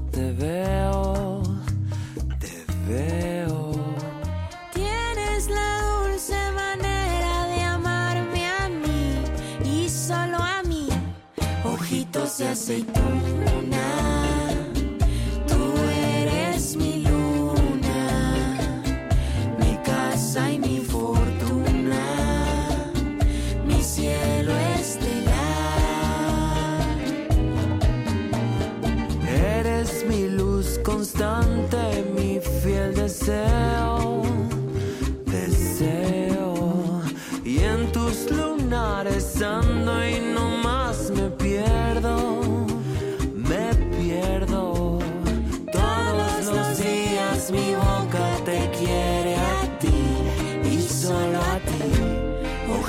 De aceituna, tú eres mi luna mi casa y mi fortuna, mi aurora boreal. Y en una noche perfecta de juegos y besos, canciones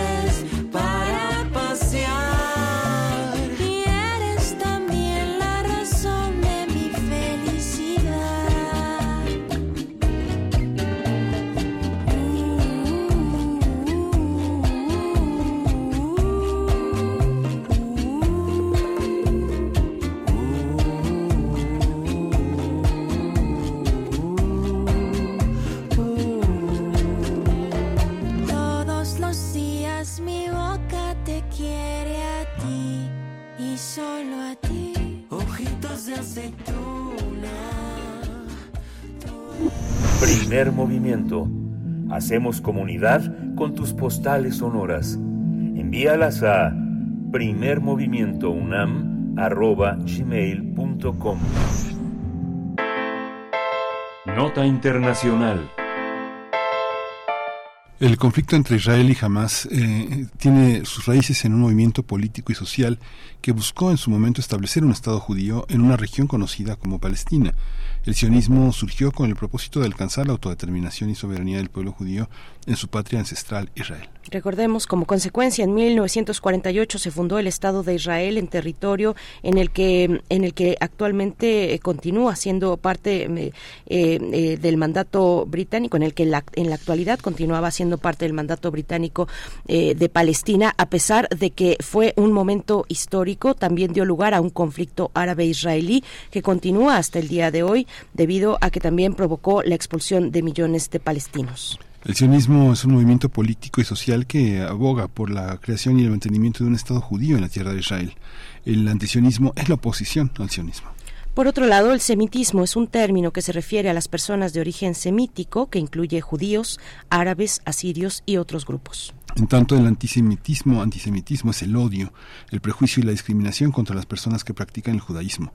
Tuvo su máxima expresión durante la Segunda Guerra Mundial y el Holocausto o la Shoah, cuando se dio un verdadero genocidio judío, aunque esta discriminación se remonta a tiempos muy antiguos. Pues vamos a conversar eh, eh, para conocer las distintas mm, eh, la complejidad étnica e ideológica de la tradición judía, entender cómo se posiciona esta complejidad ante lo que vemos en la región, en esa región del mundo, Israel y Hamas, Israel y Gaza.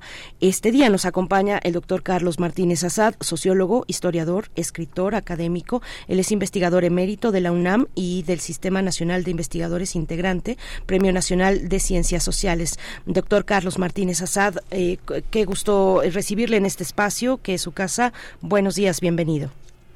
Buenos días, Berenice, eh, Miguel Ángel. Eh, muchas gracias por permitirme con ustedes y con su público para hablar de la difícil situación con la que atraviesa actualmente el Medio Oriente y particularmente eh, Israel con, con Gaza, eh, cuyo poder está detentado por Hamas en la franja de 300 kilómetros cuadrados donde está Doctor Martínez Asad, estamos perdiendo comunicación con usted y se corta mucho, se corta mucho, no logramos entender vamos eh, no, no, logramos entender lo que lo que nos quiere comentar. Así es que bueno vamos a, eh, dar el tiempo para que la producción pueda eh, reenlazar con el doctor Martínez Asad tal vez que se ponga en un lugar de mejor recepción. Pero bueno finalmente es un, eh, el objetivo de esta charla es eh, saber de, esa complejidad étnica e ideológica en la tradición judía y cómo, cómo entender esa complejidad frente a lo que vemos ahora en, en Medio Oriente. Mm, doctor Martínez Assad ya está de vuelta. Eh, si puede, por favor, continuar, o bueno, desde el principio, porque, porque apenas estaba continuando, iniciando. Muy bien, sí, estos fallos técnicos son de nuestra época también. Bueno, eh, sí, eh, estamos enfrentando un, un momento muy, muy difícil para, eh, particularmente en la relación Israel con, con los palestinos, en particular en este caso con los de la franja de Gaza, eh, un, un pequeño espacio habitado por dos y medio millones de de, de, palestinos que son regidos por las leyes de, de Hamas, un movimiento un movimiento islámico surgido surgido hace hace no tanto tiempo, pero que se ha posicionado de una manera muy muy fuerte en, en, los últimos tiempos, pero consecuencia también de la de la forma como se ha organizado el Medio Oriente y en particular eh, eso que ustedes comentaban al principio, lo que se llamó la Palestina británica, eh, que fue eh, que fue eh, constituida luego de la caída del Imperio Otomano en 1920. Eh, así es que pues es una región muy reciente porque eh, a partir de 1920 se conformaron todos estos estados que conforman actualmente lo que es el Medio Oriente y muchos de estos problemas se generaron en esa partición que hicieron que hicieron las, las grandes potencias en el momento de la caída del Imperio Otomano. Curiosamente, en estos momentos está circulando un libro que acabo de publicar eh, como coordinador que se llama La caída del Imperio Otomano y la creación de Medio Oriente, donde están explicados capítulo por capítulo lo que concierne a la conformación de los estados de los estados árabes de la región y del estado judío y eh, bueno de, Israel desde 1948 pero pero una propuesta que se vino gestando desde el siglo XIX de la creación de un de un, un estado judío o de un hogar judío les decían inicialmente de Teodoro Herzl fue de los principales impulsores de, de, esta idea de crear un, un espacio para los judíos perseguidos en Europa o, donde no encontraban las libertades, no tenían acceso a la, a la idea moderna de, del ciudadano, no eran ciudadanos en los países de, europeos, por eso se había generado también una ola antisemítica que ustedes ya han explicado de qué se trata, eh, de, persecución contra los judíos, que eran imposibilitados de tener trabajo seguro, eh, eh, condiciones como otros como otros como los ciudadanos de, otros países. Entonces el proceso de modernidad que se ha iniciado desde la Revolución Francesa y que los judíos estaban excluidos de esto. Curiosamente el único lugar que no los excluía el Imperio Otomano, del que se hablan muchísimas, se dicen muchas cosas, muchas leyendas, etcétera, pero en realidad el Imperio eh, Islámico permitió el permitió que, que, los judíos, que los cristianos en sus respectivas comunidades, los milets que le llamaban en, en aquella época, se rigieran por sus propias leyes, por sus propios principios, religiosidad y había habido o se dio un momento de varios siglos de, de una una convivencia que, eh, con, con algunas dificultades, pero nunca como hicieron los europeos de confinar a los a los judíos en guetos eh, donde los de los más eh, brutales donde más las cosas de persecución situación eh, eh, muy, muy, muy difícil. sí. Doctor Carlos Martínez Azad, de nuevo estamos teniendo dificultades para escucharle con claridad y bueno pues eh, una explicación que es una explicación amplia profunda que, que requiere también pues de nuestro de nuestra atención y que pues requerimos la mejor la mejor posibilidad de escucha. Estará en unos momentos más eh, el doctor Martínez Azad de nuevo con nosotros Miguel Ángel. Sí vamos a continuar todo este toda esta reflexión que eh, eh, justamente el doctor Martínez Azad ha iniciado desde hace ya muchísimo tiempo en, en nuestra casa de estudios a través de seminarios toda esta visión de la caída del imperio otomano este ha sido también como parte de varios seminarios en la universidad varias exposiciones que él había iniciado desde el año pasado con la caída de el cumplimiento de los 100 años de la caída del Imperio Otomano que pues sobrevivió siglos y que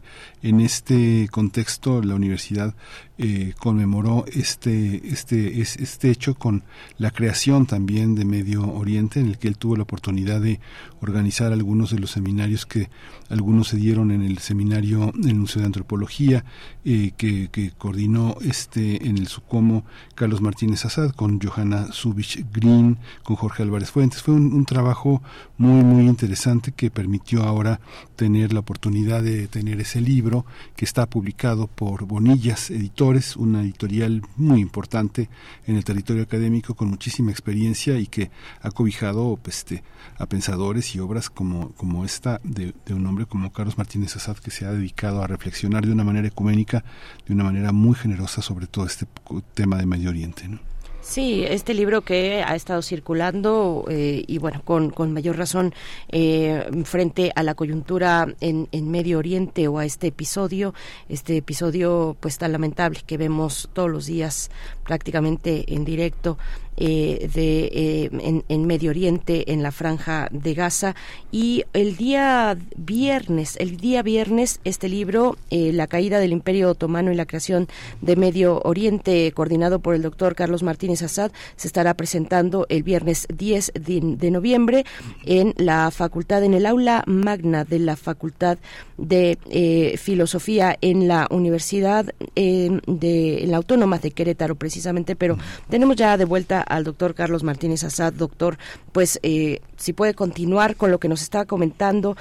Eh, finalmente nos decía, bueno, quien quien abrió, quien abrió las puertas, pues eh, fue el imperio, el imperio otomano. Por ahí nos quedamos. Sí, bueno, eh, es, es una historia, es una historia larga, pero lo que yo quiero insistir es en la en la convivencia que durante muchos siglos se, se mantuvo entre las entre entre grupos pertenecientes a diferentes religiosidades, a diferentes culturas y eh, finalmente como este, esta, esta suerte de ilidio se terminó eh, al finalizar el Imperio Otomano y, eh, y las potencias decidir qué estados se configuraban en esa región. Es en ese momento cuando se crea cuando se crea Siria, cuando se crea Líbano, eh, que con tradiciones muy antiguas, sin embargo, no tenían fronteras fronteras seguras, como ahora no las tienen tampoco, porque digamos la la la, la frontera de Gaza pues se ha movido se ha movido también eh, discrecionalmente y seguramente va a moverse también después de, de, que termine todo todo este conflicto. Pero creo que sí es muy importante la la propuesta que, que me hicieron de de Radio UNAM insistir un poco en la caracterización de los diferentes actores que forman parte de este conflicto y donde particularmente interesaba lo que es la el, el, pueblo judío la, la sociedad judía que se ha sentado en esa en, en la región que que, que bueno que se le dio el nombre de Israel aunque en la antigüedad también se hablaba de la tierra de la tierra de Israel o de Sión de donde viene la palabra sionismo eh, Sion es en, en, hebreo la designación de, de esa tierra y, eh, y, y, bueno el, la forma como como se establecieron esos diferentes estados pues van a generar todas estas dificultades porque en 1948 aunque la ONU establece que se creen dos estados, el Estado árabe y el Estado judío, eh, pues eh, en ese momento los países, eh, los, países que se acaban de conformar, los países árabes, se niegan a la existencia, a la existencia de Israel, eh, por pues por razones por razones muy obvias en términos de la religiosidad del, de las formas de organización, de la modernidad que significaba la presencia, la presencia de, de Israel en la región, eh, y, y, y, pues sobre todo este este crecimiento tan tan uh, tan acusado del, del Islam que ha comenzado a posicionarse en toda la región y a tener cada vez cada vez más adeptos. De hecho, cuando cuando los palestinos, eh, en fin, los, los que viven en la Palestina británica, pues una gran proporción de esos palestinos son cristianos. En la actualidad los, los palestinos cristianos son una minoría una minoría muy muy muy evidente mientras que los palestinos eh, musulmanes eh, han, han, han crecido enormemente, como ha sucedido en Líbano, en Siria, donde los cristianos son reducidos cada vez más por los eh, eh, por por pues todas las relaciones que tiene que ver el mundo con la modernidad, etcétera, las facilidades para emigrar de los cristianos que no son las mismas que tienen los los musulmanes y eh, o, o, que tenían al menos, pero en, en todo caso la composición social de la región es, es sumamente es, sumamente importante como para tener en cuenta siempre que se habla de estos de estos diferentes conflictos. Y por ejemplo una algo que a mí me, me, interesa aclarar después de la presentación que han hecho eh, que se hable de Israel contra los estados árabes. No la, la, la guerra actual no es contra los estados árabes la guerra actual es de Israel contra Hamas el grupo que que por unas elecciones legítimas se convirtió en el en, en, la dirección de, de la franja de, de la franja de Gaza. La Palestina está compuesta perdón este sí sí la Palestina está compuesta tanto por la franja de Gaza como por Cisjordania que está está separado por estos dos territorios están separados por por Israel en una de estas decisiones que se ha vuelto más acusada pero pero que comenzó con el con la partición que se hizo de después de, la caída del imperio. Entonces, em, en esa en esa fracción del territorio de Palestina, en las elecciones de 2006 triunfó el, el, el, el partido de Hamas. Hamas eh, eh, eh, es un es un es una configuración político religiosa pero donde donde también hay un grupo muy radical que es el de las compuesto por las brigadas de, de al que, que son eh, los que han conformado este grupo terrorista por la manera como, como ingresó en Israel el, el, el 6 de octubre pasado. Eh, mientras que en Cisjordania, eh, pues está el, el, partido que domina ese de Al-Fatah, el, el tradicional, el, el formado por Yasser Arafat, eh, eh, y que fue el que primero comenzó a darle eh, configuración a todo ese espacio de, de, Palestina ya en, en el mundo en el mundo más actual. Em, entonces bueno de entrada la situación se complica por la presencia de estas dos fuerzas que encima están están confrontadas. No hay un acuerdo entre entre, digamos, esas dos Palestinas, para simplificarlo, eh, y, sin embargo hay muchos votantes de, de Hamas también en la en, Cisjordania. De hecho, la votación por Hamas es, es más, más, más allá del 50% de la población total de los palestinos. Entonces, esto hace muy compleja la, la situación y, y muy difícil entender la intención de, de del primer ministro eh, israelí, de Benjamín Netanyahu, que dice que va a acabar con Hamas. Y cuando dice eso, pues, no sé si se está refiriendo a las brigadas de Al-Qassem, las que forman el grupo político radical, o se está refiriendo a, todos los gazatís que, que, que, han votado por Hamas, que entonces mm, significaría, eh, la proporción sería en lugar de de liquidar a 30 mil personas hay que liquidar a dos millones y medio. Entonces, esto es un poco, eh, un poco difícil de entender las, las intenciones, pero, eh, pero en todo caso creo que, pues como, como analistas, como académicos dedicados al estudio de todo esto, pues tenemos que decir cómo, cómo, cómo vemos la, la situación de acuerdo con nuestros con nuestros propios estudios, con toda la literatura y, y desde luego con la prudencia que requiere el hecho de que de que no vivimos ahí, no no estamos sufriendo los bombardeos de Israel ni ni los roques que caen en, en, entre la población israelí que que bueno eso genera un clima de tensión pues muy muy fuerte para para ambos para ambas sociedades ¿no?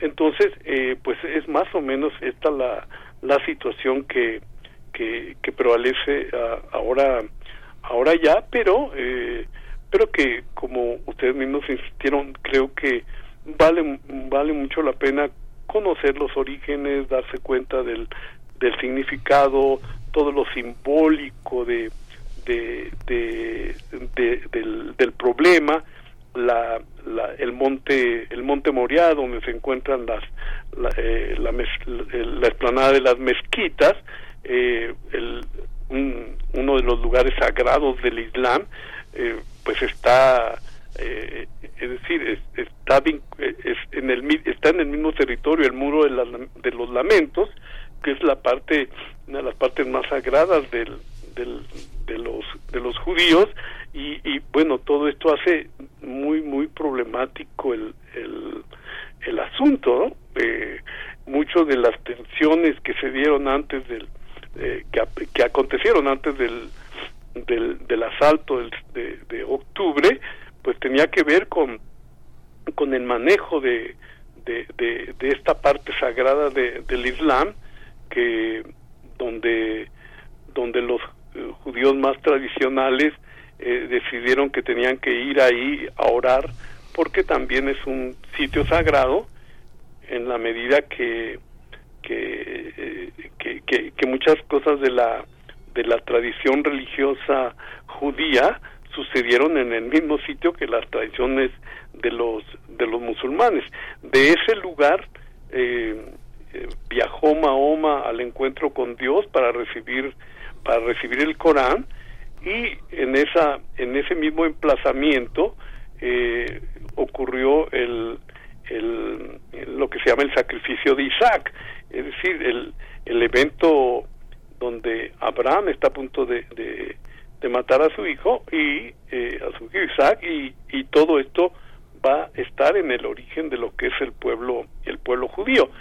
Entonces pues eh, todo esto eh, hace o dificulta las, las decisiones y el hecho de que en la actualidad tanto los palestinos dicen que su capital debe ser Jerusalén, lo mismo que dicen los, los judíos, eh, los, los israelíes ya organizados en el Estado, y que con la presencia, de nuevo las potencias, la presencia de Estados Unidos, que ya decretó que sí es la capital de, de Israel, eh, contrariando los, intereses de, de, los palestinos. Bueno, entonces la, la situación como como puede ver por donde quiera por donde quiera que uno lo le, eh, eh, ingrese a tratar de entender todo esto pues resulta resulta muy muy complicado. Carlos, hay una ahí al interior como de, de, Israel una sociedad que puede detener la, la violencia que representa Netanyahu o hay una, como pasa con el caso de Hamas, ah, eh, el Hamas eh, político y el Hamas violento, como pasó con, eh, como ha pasado en el mundo con los grupos, con, los, con grupos como estos, hay una, hay una sociedad israelí este, convencida de que tiene que tiene que parar el fuego hacia, hacia, hacia Gaza. Bueno, en estos momentos coyunturales la, la, pregunta se, se complica, pero los meses los meses previos había un movimiento democrático en el interior de, de, Israel muy fuerte en contra de Netanyahu, cuyas medidas estaban siendo cuestionadas de manera muy brutal. La propuesta que hizo de reforma al, al sistema jurídico, al, al, a, a lo que sería el equivalente de la, de la Suprema Corte de Justicia, pues fue fue detenida y, con una cantidad de protestas en la calle de los israelíes que estaban en desacuerdo con con, con todas estas medidas populistas que representaba el gobierno el gobierno Netanyahu y que consideraban eran muy, muy muy problemáticas. De hecho algo que que no me atrevo a afirmar con toda con, con todos los elementos ya en la mano pero creo que la violencia las diferentes incursiones de, de Israel en Hamas han tenido un grado de virulencia creciente en el gobierno de Netanyahu, que como sabes dura ya bastantes años, 10 eh, años, y nunca había habido tal confrontación entre Hamas y, y, Israel. Había dificultades ciertamente, pero pero no eh, todas estas incursiones que que Israel, dirigida por Netanyahu, ha realizado en la franja en, mil, la última en 2021, eh, donde estamos podríamos estar repitiendo lo que lo que estamos diciendo ahora en ese momento, es decir, una una confrontación que, que también estaba pues muy vinculado a todos los a, a, todas las políticas públicas que estaba que estaba realizando Netanyahu y y donde juega por ejemplo un papel muy importante los asentamientos los asentamientos judíos en, en, en, Cisjordania particularmente ahora y, eh, y, y que hace que la, sea inviable la solución que, que durante tanto tiempo se estuvo buscando de la creación de, de dos estados, es decir, ahora sería necesario el Estado palestino, eh, algo que de acuerdo a la confrontación actual se ve se ve aún, lamentablemente se ve aún más lejano que, que anteriormente. Entonces creo que la la relación de los de los de los demócratas israelíes que, que, abundan también, que son muchos, este, seguramente tendrán que, arreglar cuentas con el gobierno de Netanyahu cuando, cuando ya tengan la seguridad de, que han cesado los lanzamientos de roques de, de, de cohetes por parte de por parte de Hamas y, y que en efecto el, eh, las, las cosas se tranquilicen en la medida de lo posible. Pero eh, sí, va a ser va a ser muy difícil lo del alto al fuego, eh, un alto al fuego definitivo, seguramente y podrán disminuir las acciones bélicas, pero continuarán, y, eh, y, y, y, la sociedad israelí tendrá que arreglar arreglar sus asuntos con, con, con ese gobierno que ya era muy cuestionado antes del conflicto y luego después del conflicto pues ha seguido el cuestionamiento aunque ahorita obviamente se, se, se agrupan frente al, a lo que representa eh, el, o lo que ha representado jamás pero este pero tendrá que venir necesariamente un arreglo de cuentas de, de los israelíes con su gobierno. Pues doctor Carlos Martínez Azad, el tiempo siempre es breve cuando hay que conversar de, de, temas tan complejos con tantas pues con tantas aristas con con tantos elementos e incluso actores diversos no es una unidad eh, homogénea eh, los judíos en la región están ahí estos judíos ultraortodoxos eh, pienso en el barrio histórico de Mea Sharim pienso en los samaritanos en fin una diversidad importante. Ojalá tengamos más adelante oportunidad de, de seguir conversando doctor Martínez Azad muchas gracias todo esto que menciona es, es muy importante porque no no, no entendería cabalmente la, la gente de afuera cómo hay judíos en, en el interior de, de, de, Israel que están con pancartas de abajo Israel eh, y esto pues habría que entender en la historia qué significa ese agrupamiento de judíos que no están de acuerdo con, con el Estado eh, y, y claro es todo esto pues daría mucho de qué hablar. Espero que haya la ocasión más adelante, Berenice. Muchas gracias. Miguel Ángel, muchas gracias. gracias al público por escucharnos. Muchas gracias. Hasta pronto, hasta pronto, doctor Carlos Martínez Azad. Pues sí, un tema así, así de, de, complejo que, que por lo menos para alcanzar a ver algunos de sus elementos, pues sí nos, nos eh, llevaremos varias sesiones. Este, este, este pueblo de los samaritanos que conviven pacíficamente con palestinos, musulmanes o, católicos en Cisjordania y que, y que bueno, están, están ahí conviviendo, son vecinos, eh, van a las fiestas de unos y otros eh, y por supuesto no, no, no, no obedecen a esta a esta manera política de ver eh, a los judíos el, el, sionismo es una manera distinta están los ultraortodoxos eh, que se oponen a incluso al Estado de Israel y que algunos de ellos también apoyan la causa palestina. Bueno, es una diversidad muy importante que destacar, pero el tiempo se nos ha acabado en esta en esta segunda hora, 8 con 59 minutos. Nos vamos a ir directo al corte y a despedir a Radio Nicolaita, por supuesto. Muchas gracias por su escucha. El día de mañana, viernes, estaremos de vuelta con ustedes y seguimos aquí en Primer Movimiento hoy. Encuentra la música de primer movimiento día a día en el Spotify de Radio UNAM y agréganos a tus favoritos.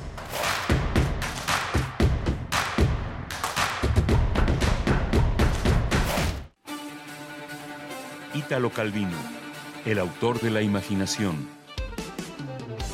2023, 100 años de su nacimiento.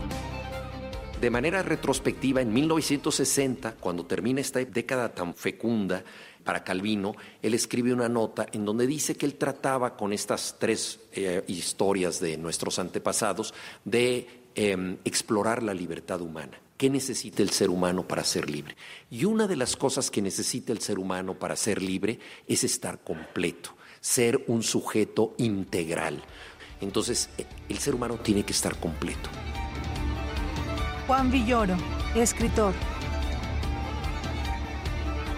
Ítalo Calvino, 96.1 FM. Radio UNAM, Experiencia Sonora.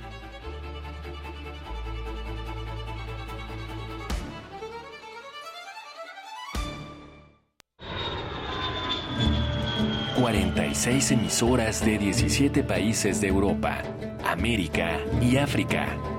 Esa es la red de Mundofonías, música para descubrir el mundo. Todos los sábados a las 18 horas por el 96.1 de FM. Radio UNAM. Experiencia sonora. Cada latido, las mentiras tiemblan. Con cada latido se acerca más la verdad. Con cada latido, los rencorosos tiemblan. Con cada latido, la incompetencia se va. Porque otro México es posible. Con seguridad, sin divisiones con igualdad. Con cada latido nos acercamos más a la victoria, porque somos millones los que queremos para México un gobierno de verdad. PRD. Con los votos de los diputados del Partido Verde, se logró la mayoría para aprobar la reforma constitucional que garantiza que los programas sociales sean un derecho permanente y año tras año los diputados del Verde votan para otorgar recursos para la pensión universal de adultos mayores, el apoyo económico del programa Jóvenes Construyendo el Futuro, las becas bienestar para todas las familias con hijos en educación básica y la beca universal para estudiantes de preparatoria. La 4T también es verde, Partido Verde Ciudad de México. La revista Cómo ves de divulgación de la ciencia celebra con sus lectores de ayer y de hoy sus primeros 25 años. 25 años. Hemos preparado las charlas Cómo ves, una conversación mensual entre tú y nuestros autores. Ven a la exposición de las 25 portadas más emblemáticas y en diciembre no te pierdas nuestro número especial. En Cómo ves, hay material para todos los curiosos. Mensaje dirigido a militantes, simpatizantes y Consejo Nacional de Morena. Con los gobiernos de Morena en la Ciudad de México, estamos haciendo realidad la cuarta transformación. Las y los estudiantes de preescolar a secundaria pública tienen una beca mensual. Hay nuevas preparatorias, universidades, hospitales, parques e internet gratis en toda la ciudad. Tenemos un mejor transporte público, digno, accesible y de calidad. Y la seguridad está en su mejor momento. Vamos por el camino correcto. En la Ciudad de México, la esperanza nos une. Morena, la esperanza de la Ciudad de México. Aquí en la Ciudad de México, ¿no sientes que vivimos como en un cuento? Dicen que ahora sí van a arreglar el metro, pero cada día está peor. Dicen que han invertido en servicios, pero tú cada día tienes menos agua por las fugas. Pero ahora sí, se les va a acabar el cuento. Nuestra ciudad nos necesita. Sé parte de la solución. PAN Ciudad de México. Mensaje dirigido a la militancia y simpatizantes del PAN. Agradecerte por estar con nosotros cada semana, te invitamos a cerrar el año juntos con mucha diversión. Asiste a nuestro concierto de fin de año donde tendremos magia radiofónica y la música en vivo de Niña Ajolote. El próximo sábado 18 de noviembre a partir de las 10 horas. Canta, baila y diviértete con todo el equipo de Hocus Pocus. Te esperamos en Radio UNAM. No se lo pierdan. ¡Yeah!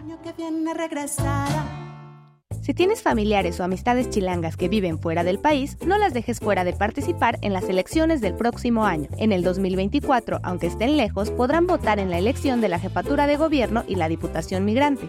Solo deben inscribirse en la lista nominal de residentes en el extranjero para obtener su credencial para votar. Todo es por internet, sin filas y gratis entrando a www.votoextranjero.ine.mx. Las elecciones son nuestras y de quienes viven fuera. Delate, Instituto Electoral Ciudad de México. México es más que el lugar de nacimiento para quienes viven en el extranjero. Es su hogar. Y aunque estén lejos, sus voces cuentan. En el 2024 tomaremos decisiones importantes para México. Avísale a tus amistades y familiares que tendrán tres modalidades para votar. Postal, electrónica o presencial. Deberán tener su INE vigente, tramitada en México o en el extranjero. Tienen hasta el 20 de febrero para registrarse en votoextranjero.mx o bien pueden consultar las 23 sedes para votar de manera presencial. Mi INE es mi voz en México. INE. Queremos escucharte. Llámanos al 55 36 43 39 y al 55 36 89 89. Primer movimiento. Hacemos comunidad. Buenos días, estamos de vuelta. Ustedes escuchan Primer Movimiento Radio UNAM en vivo 96.1 en la frecuencia modulada y 860 en amplitud modulada, 9.5 minutos de este jueves, esta mañana de jueves 9 de noviembre del 2023. Eh, Rodrigo Aguilar en la producción ejecutiva, Violeta Berber en la asistencia de producción y el señor José de Jesús Silva en la operación técnica de la consola. Al micrófono Miguel Ángel Quemay. Hola, Berenice, buenos días a todos nuestros radioescuchas. Gracias por continuar con nosotros, por incorporarse apenas en este horario a lo que queda de primer movimiento, que es una hora, una, larga hora donde tendremos en un momento más la poesía necesaria y vamos, vamos a tener la presencia del doctor Alberto Betancourt, eh, Francisco y el Lobo, los aniversarios del ZLN, la guerra contra el olvido y los caracoles. Es el tema que ha elegido para esta mañana el doctor Alberto Betancourt, doctor en historia, profesor de la Facultad de Filosofía y Letras de la UNAM un, observador privilegiado también, un observador del mundo actual y de nuestro país, por supuesto, aquí va a estar. En redes sociales nos, nos preguntan sobre el mercado universitario alternativo que cumple su primer aniversario y que lo festejarán en la explanada de la tienda UNAM este 10 de noviembre, el día de mañana viernes, de 11 de la mañana a 5 de la tarde. Y bueno, ustedes saben que este mercado alternativo... Eh, Propone favorecer otras formas de consumir dentro de la UNAM y también reflexionar sobre redes alimentarias alternativas en espacios universitarios. Em, se acerca así a productores agroecológicos del Valle de México para que puedan eh, pues eh, tener una vía de comercio, de comercio justo de sus productos que son bueno con materias primas de primera de primera calidad y que y que están ahí a disposición de todos nosotros en tienda UNAM. Nos específicamente por el trueque de libros, que es una de las actividades que tendrá lugar mañana en el aniversario del mercado alternativo universitario. Y este trueque que lo pueden encontrar también con el hashtag truequeando ando que es una manera de fomentar la lectura. Se trata de eh, un, eh, pues un intercambio y donación también. Si ustedes quieren ir con la intención de intercambiar libros que ya han leído, eh, pues bueno, es una manera de hacerlo o también donar, donar los libros que quieran. Pueden participar ustedes con libros completos en buen estado y bueno, ubicar el módulo de trueque de libros eh, para eh, iniciar el, intercambio y se pueda realizar este trueque. Estará, estará este módulo pues en la explanada precisamente de tienda UNAM el día de mañana, el trueque de libros Truequeando Ando que propone la COUS de la UNAM, que organiza esta coordinación para la sustentabilidad en la UNAM, eh, organiza este mercado alternativo universitario. El día de mañana es, eh, digamos, el aniversario, pero dentro de la tienda eh, de, de, la tienda UNAM, pues permanece todo el año estos permanecen estos productos. Mañana es, digamos, el festival, las actividades que serán distintas. Habrá cata de café, por ejemplo, y entre otras, entre otras actividades y productos que estarán ahí a la venta, además de eh, este este intercambio de libros, Miguel Ángel. Sí, va a ser Sí, va a ser muy importante asistir, familiarizarse con la tienda UNAM, que es otra manera de comprar y acercarse a un grupo de personas que no pueden estar tampoco en estos escenarios eh, eh, enormes, eh, los escenarios del desperdicio y del comercio. Pero bueno, vamos a hoy hoy se entregan varias, varios premios. Hoy se entrega el Premio Nacional de Artes y Literatura a, a, estos méritos, a estos grandes personajes que han merecido en 2022 ser reconocidos por su labor. Y hoy se entrega en el Palacio de Bellas Artes el premio Carlos Fuentes a la escritora Elena Poniatowska. Va a ser una ceremonia muy interesante, muy emotiva, eh, eh, ecuménica. Se van a, se van a reunir, pues están invitados. Eh, una, una enorme comunidad cultural, va a ser muy, muy interesante.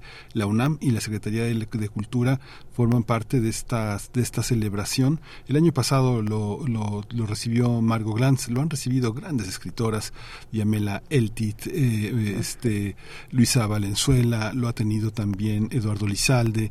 Ha sido un premio muy, muy importante, muy significativo para América Latina y hoy está, eh, lo recibirá nuestra gran escritora Elena Poniatowska. Por supuesto, bueno, pues ya estaremos eh, eh, el día de mañana, pues eh, reportando algunos de los detalles de esta ceremonia de entrega eh, del premio, el premio, los premios nacionales de arte y literatura. Nada más un detalle sobre el mercado alternativo y el trueque de libros. hay que recordar que se permite un máximo de cinco intercambios por persona. Así es que, bueno, aquellos que ya llevaban cajas, que ya habían preparado cajas para, para sacar sus libros, eh, en realidad se permite un intercambio de cinco, cinco libros por persona. Eh, y, bueno, pues ahí, ahí eh, llegando ya al, al kiosco, al kiosco donde, al módulo de trueque de libros en tienda UNAM, en, en su explanada, pues ya podrán, podrán ver de qué se trata, de qué se trata todo esto. Pero bueno, está, está muy, muy interesante la convocatoria. 9 con 11 minutos vamos con la poesía necesaria. Viene después el doctor Betancourt con los mundos posibles. Eh, ya hemos, eh, ya les, ya les compartimos. Él hablará de Francisco y el Lobo, los aniversarios del EZLN, la guerra contra el olvido y los caracoles. Pues vamos con la poesía. Vamos con la poesía. Es hora de poesía necesaria. Hoy la poesía está dedicada a una de las herederas de Mahmoud Shafir, eh, uno de los grandes poetas eh, revolucionarios de Sudán. Ella es una mujer que ha tenido una, una, enorme oportunidad de tener una voz en el mundo. Ella es una refugiada eh, sudanesa. Ella ha utilizado su experiencia para compartir todo el impacto de perder el hogar, de, de, huir, de huir y la falta de derechos de las mujeres, de las niñas, de los refugiados. Ella ha tenido la voz y ha sido apoyada por ACNUR, que es una institución que eh, eh, la, ha colocado como una embajadora de buena voluntad y de ahí se ha proyectado a un enorme reconocimiento en distintas eh, conferencias. Ella, ella fue una parte importante en los premios Nansen para los refugiados hasta en el Foro Económico de Davos, el Foro de Mujeres para la Economía y la Sociedad en París. Ha sido una, una mujer, una voz muy, muy importante y el poema, voy a leer un poema que se llama Mamá es un homenaje a su propio tránsito. Y lo vamos a acompañar con un grupo muy interesante que está formado por un británico Marlon Rudet y un este eh, un hombre de Pakistán que es Pritesh Irigi que han fusionado hip hop rock este estos nuevos grupos estos jóvenes que están en el activismo musical por decirlo de alguna manera que aman el reggae que aman el blues que aman el jazz y que aman el soul.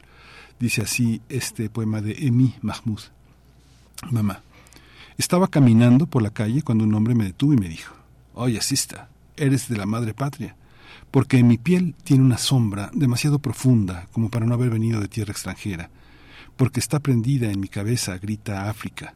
Como mi cuerpo es un faro que llama a todos a venir a la patria, dije, soy sudanesa, ¿por qué? Él dice, porque tienes un poco de sabor en ti. Solo estoy admirando lo que tu mamá te dio. Déjame contarte algo sobre mi mamá. Puedes reducir a un hombre a carne desgarrada sin ni siquiera parpadear. Sus palabras se pudren debajo de tu piel todo el tiempo. No podrás dejar de acunar sus ojos. Mi madre es una mujer impecable y formidable en el mismo paso. La mujer entra en una zona de guerra y tiene guerreros acurrucados en sus pies. Mi mamá nos lleva a todos en su cuerpo, en su rostro, en su sangre, y la sangre no es buena una vez que la sueltas. Así que ella siempre nos mantiene cerca. Cuando tenía siete años ella acunó balas en las ondas de su túnica. Esa misma noche ella me enseñó a sacar pólvora de algodón con una pastilla de jabón. Años más tarde, cuando los soldados la sujetaron a punta de pistola y le preguntaron quién era, ella dijo, soy una hija de Adán, soy una mujer. ¿Qué demonios eres tú? La última vez que fuimos a casa vimos cómo ardía nuestro pueblo, soldados que derramaban sangre de cráneos civiles, como si ellos también pudieran convertir el agua en vino. Robaron el suelo debajo de nuestros pies. La mujer que me crió se volvió y dijo, no, no te asustes, soy tu madre, estoy aquí, no los dejaré pasar. Mi mamá me dio convicción. Las mujeres como ella heredan ojos cansados, muñecas magulladas y espinas chapadas en titanio. Las hijas de las viudas que llevan las alas de los amputados llevan países entre sus omoplatos. No digo que las citas sean un problema del primer mundo, pero estos insignificantes hijos de puta parecen serlo. Del tipo que citará a Rumi, pero no sabrá qué sacrificó por la guerra ¿Quién adulará a Lupita, pero encenderá sus filtros raciales? ¿Quién tomará su política con un café con leche cuando tome el mío con gas lacrimógeno? Cada hombre que conozco quiere ser mi introducción al lado oscuro, quiere que abra esta piel de obsidiana y las deje leer cada página llena de lágrimas. ¿Qué sobreviviente no ha hecho que su lucha sea un espectáculo? No hables de la patria a menos que sepas que ser de África significa despertar una idea de último momento en este país. No hables de mi sabor a menos que sepas que mi sabor es insurrección, es rebelión, resistencia. Mi sabor es amotinamiento, es una carga, es grano y es un compromiso. Y no se llega a ningún compromiso hasta que haya reconstruido su casa por tercera vez, sin ladrillos, sin mortero, sin ninguna otra opción. Me volví hacia el hombre y le dije, mi madre y yo no podemos caminar por las calles solos de vuelta a casa. De vuelta a casa ya no hay calles para caminar.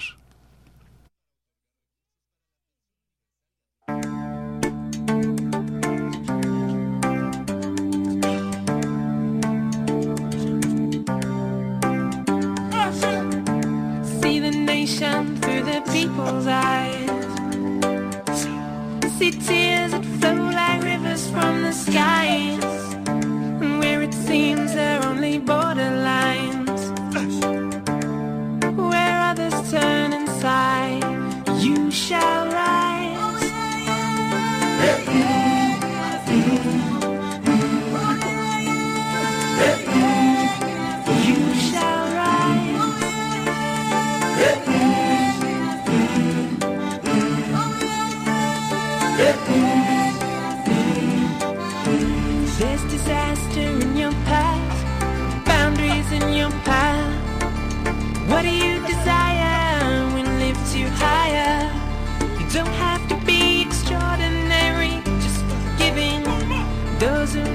Heard your cries.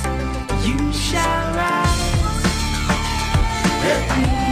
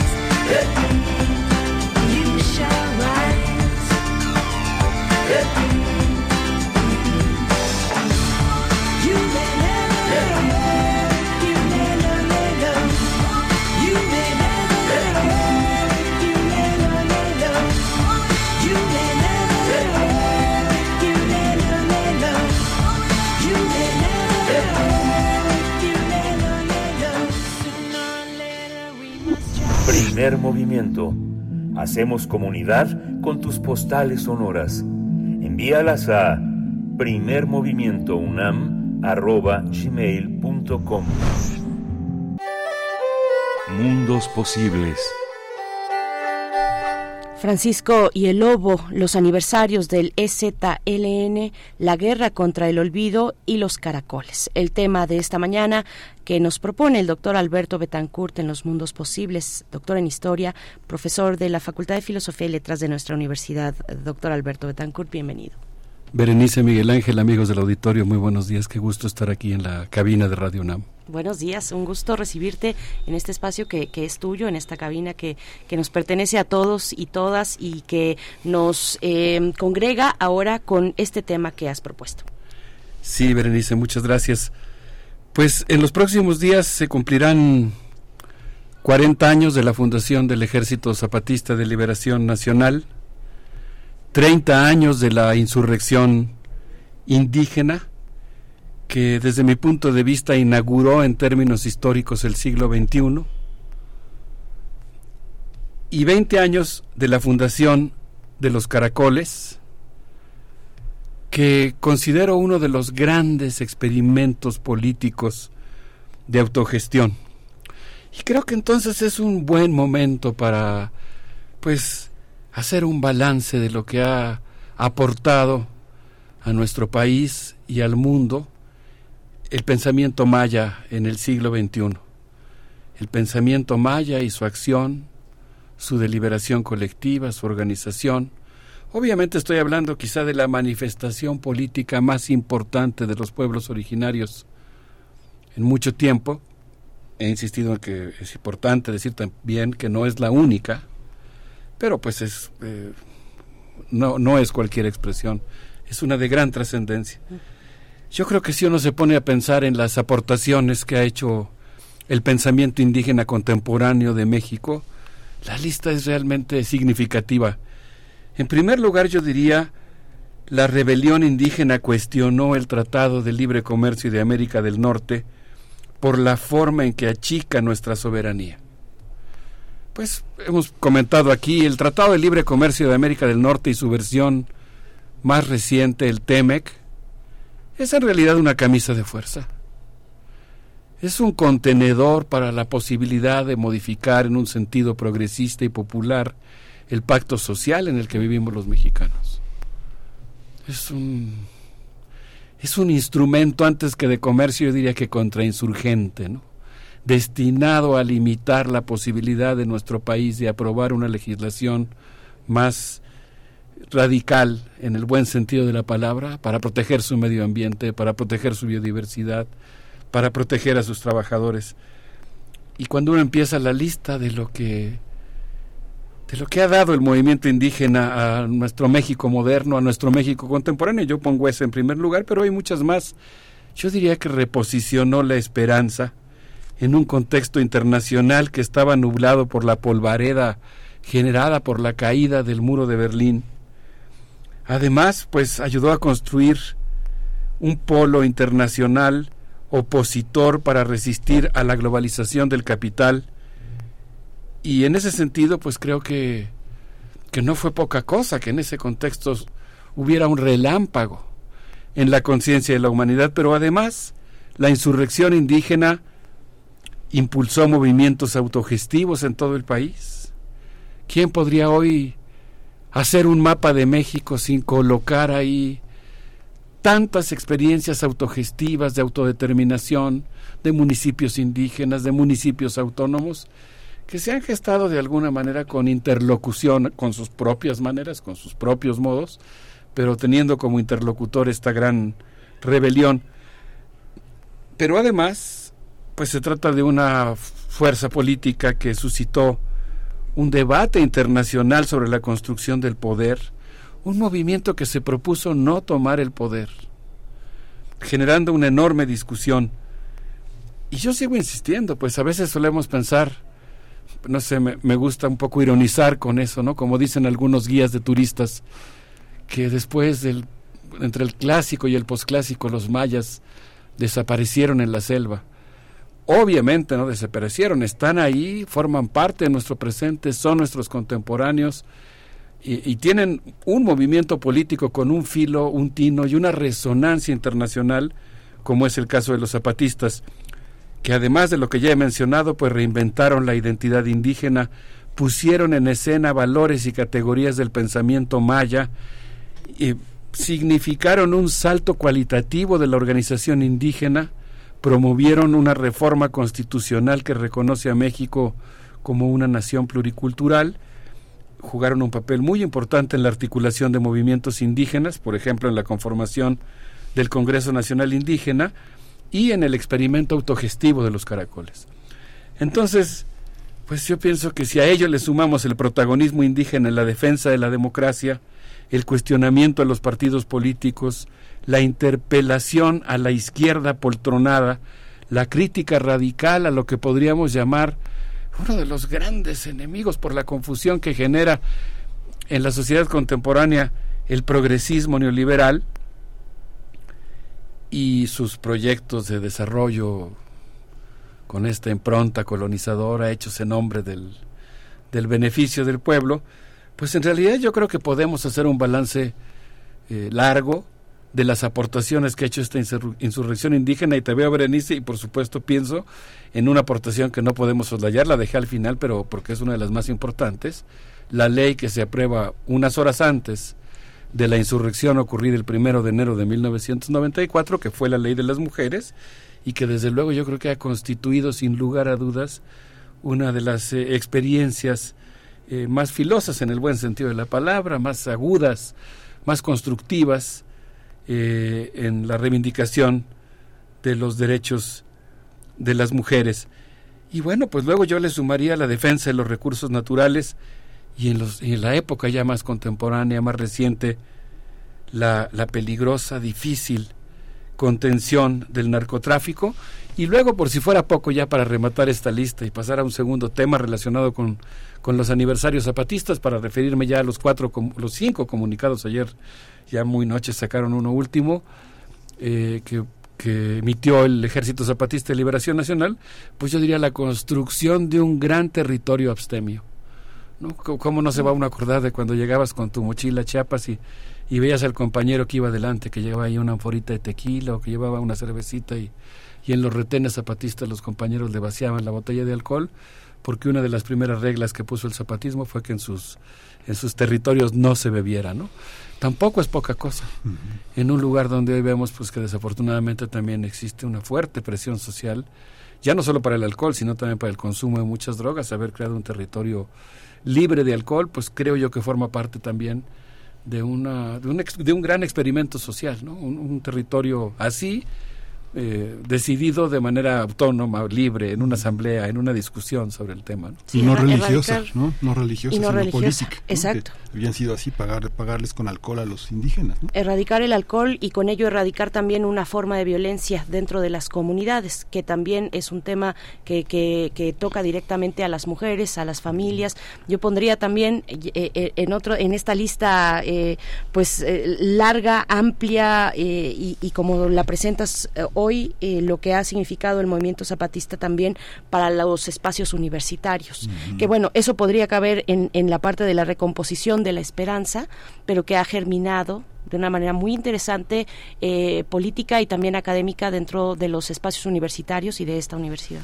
Por supuesto, qué, qué bien lo dices. Bueno, yo creo que incluso pues la creación de las universidades interculturales creo que fue un movimiento claro. que interpeló al Estado, que lo obligó a tomar medidas la propia carrera que en la que yo participé en su fundación y ahora soy profesor, la licenciatura en Desarrollo y Gestión Interculturales, pues de alguna manera es respuesta a eso que pasó en Chiapas y que sacudió al mundo.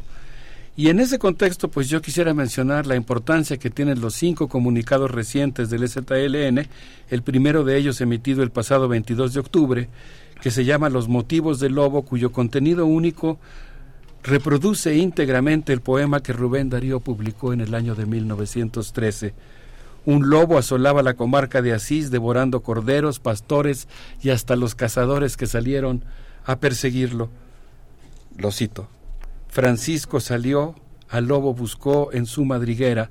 Cerca de la cueva encontró a la fiera, enorme que al verle se lanzó feroz contra él. Francisco con su dulce voz, alzando la mano, al lobo furioso dijo, Paz, hermano lobo. El animal contempló al varón de tosco sayal, dejó su aire arisco, cerró las abiertas fauces agresivas y dijo, Está bien, hermano Francisco. Voy a brincarme fragmentos. El lobo tendió la pata al hermano de Asís, que a su vez le alargó la mano. Fueron a la aldea. La gente veía y lo que miraba casi no creía. Tras el religioso iba el lobo fiero, y baja la testa, quieto le seguía, como un can de caza o como un cordero. Eh, termina la cita. Qué bonito. Un día Francisco tuvo que abandonar, creo que no es exactamente así, es una comarca cercana. Tuvo que irse por varios meses y cuando volvió, el lobo había regresado al monte y se había transformado nuevamente el malo. Francisco salió a buscarlo y al inquirirlo, vuelvo a citar el poema, encuentra esta respuesta. El lobo le da como explicación por su regreso al mal. En el mundo en el que estaba, hermanos a hermanas, hermanos a hermanos hacían la guerra, perdían los débiles, ganaban los malos, y un buen día todos me dieron de palos, me vieron humilde, lamía las manos y los pies, seguía tus sagradas leyes, todas las criaturas eran mis hermanos, los hermanos hombres, los hermanos bueyes, hermanas, estrellas, hermanos gusanos, y así me apalearon y me echaron fuera, y su risa fue como un agua hirviente, y entre mis entrañas revivió la fiera, y me sentí otra vez lobo malo, de repente. Ahí termina la cita. A mí me conmueve mucho pensar que fue este fue uno de los documentos de discusión que, que se estuvieron reflexionando colectivamente en la selva lacandona y en los altos de Chiapas, en Ocosingo, en Comitán, en San Andrés Larrainzar, en Marqués de Comillas, en Simojovel, en el bosque. ¿Por cuántos parajes habrá llevado el viento los rumores de la discusión celebra- celebrada a veces bajo la fronda de una ceiba para discutir? Este es el control de lectura zapatista para que se discutiera en las comunidades el poema. ¿Quién empezó? ¿Quién es el malo? ¿Quién es inocente? ¿En qué posición está Francisco de Asís? ¿Fracasa él, el lobo, o los pastores, o todos? Pues a mí me parece realmente muy, muy interesante esta, pues esta discusión y también me preocupa porque obviamente uno de pronto se remite a que está hablando de lo que ocurre en Israel, pero de pronto el propio texto eh, resitúa las cosas a lo que está pasando en Chiapas y creo consecuentemente que este poema de Darío, escrito en la víspera de la Primera Gu- Guerra Mundial, pues amerita toda nuestra atención. Así es, eh, pedagogías eh, insurrectas también, eh, formar una, una, una postura un- o nutrir un- un- una postura política a partir de un poema, de un poema que se, que se discute, que se dialoga en, en lo comunitario. Vamos a hacer una primera pausa musical, una propuesta que nos tienes para esta mañana. Sí, les quisiera proponer que escuchemos a Julia Castillo en esto que suena así desde la cabeza de Juárez, un sitio donde hay un gran ímpetu musical, como en muchos otros, en muchas otras colonias populares de nuestra ciudad. Vamos, vamos con el canto sobre el caos. Canto sobre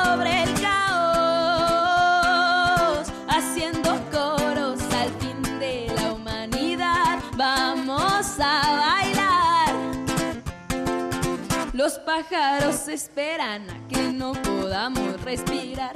La la la la la la. La la la la la. Las mariposas vuelan, huracanes a la vuelta, dejan los pies en remojo mientras se hunden en el pozo y voy corriendo tras de mí. El mundo se hizo gris, la gente se alborota y las noticias no dan bola. Y cuatro,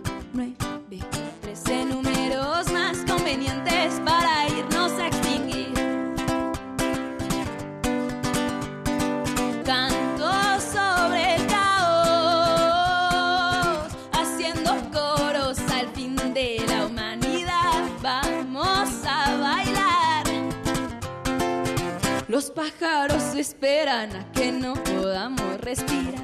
La, la, la, la, la, la. La, la, la, la, la.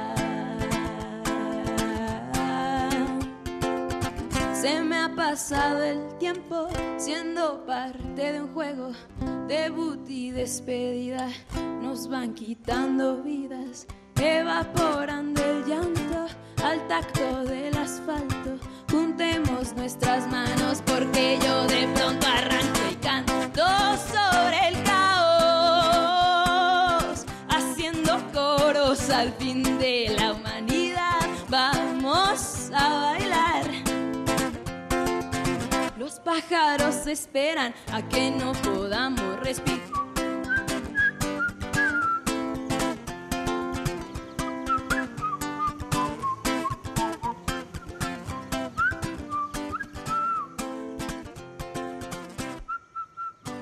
Sí, estamos, estamos de regreso. Julia Castillo, Canto sobre el Caos. Platicábamos fuera del aire mientras escuchamos este ímpetu de esta cantante eh, mexicana mm, sobre pues la, la curaduría musical también que acompaña los mundos posibles cada jueves. Y, seguimos, doctor Alberto Betancourt, el ZLN ha dicho en estos comunicados que a los que te refieres esta mañana en medio, en el contexto y en el marco de estos aniversarios del ZLN, que eh, el silencio que ha mantenido en estos años no fue ni es señal de respeto ni aval de nada, sino de que nos esforzamos por ver más lejos y buscar lo que buscan todos, todas, todoas, una salida de la pesadilla. Alberto. Sí, Berenice, sí, eso es, en- entiendo parte del segundo comunicado. Esto que acabamos de escuchar, no, no pierdo el hilo de la conversación, lo, lo- lo- solamente me voy a un rebote inesperado. Esto que acabamos de escuchar, insisto en que producido en Cabeza de Juárez, forma parte de la otra canción, un, un programa hermano, y va a ser parte del elenco de un concierto que se realizará el próximo día 18, que se llama Las Resonancias del Caracol, que se realizará en medio de esta ofensiva paramilitar contra las bases de apoyo zapatistas. Y pues eh, la propaganda dice, ayúdanos a romper el cerco mediático y ven a celebrar con nosotros un sueño colectivo.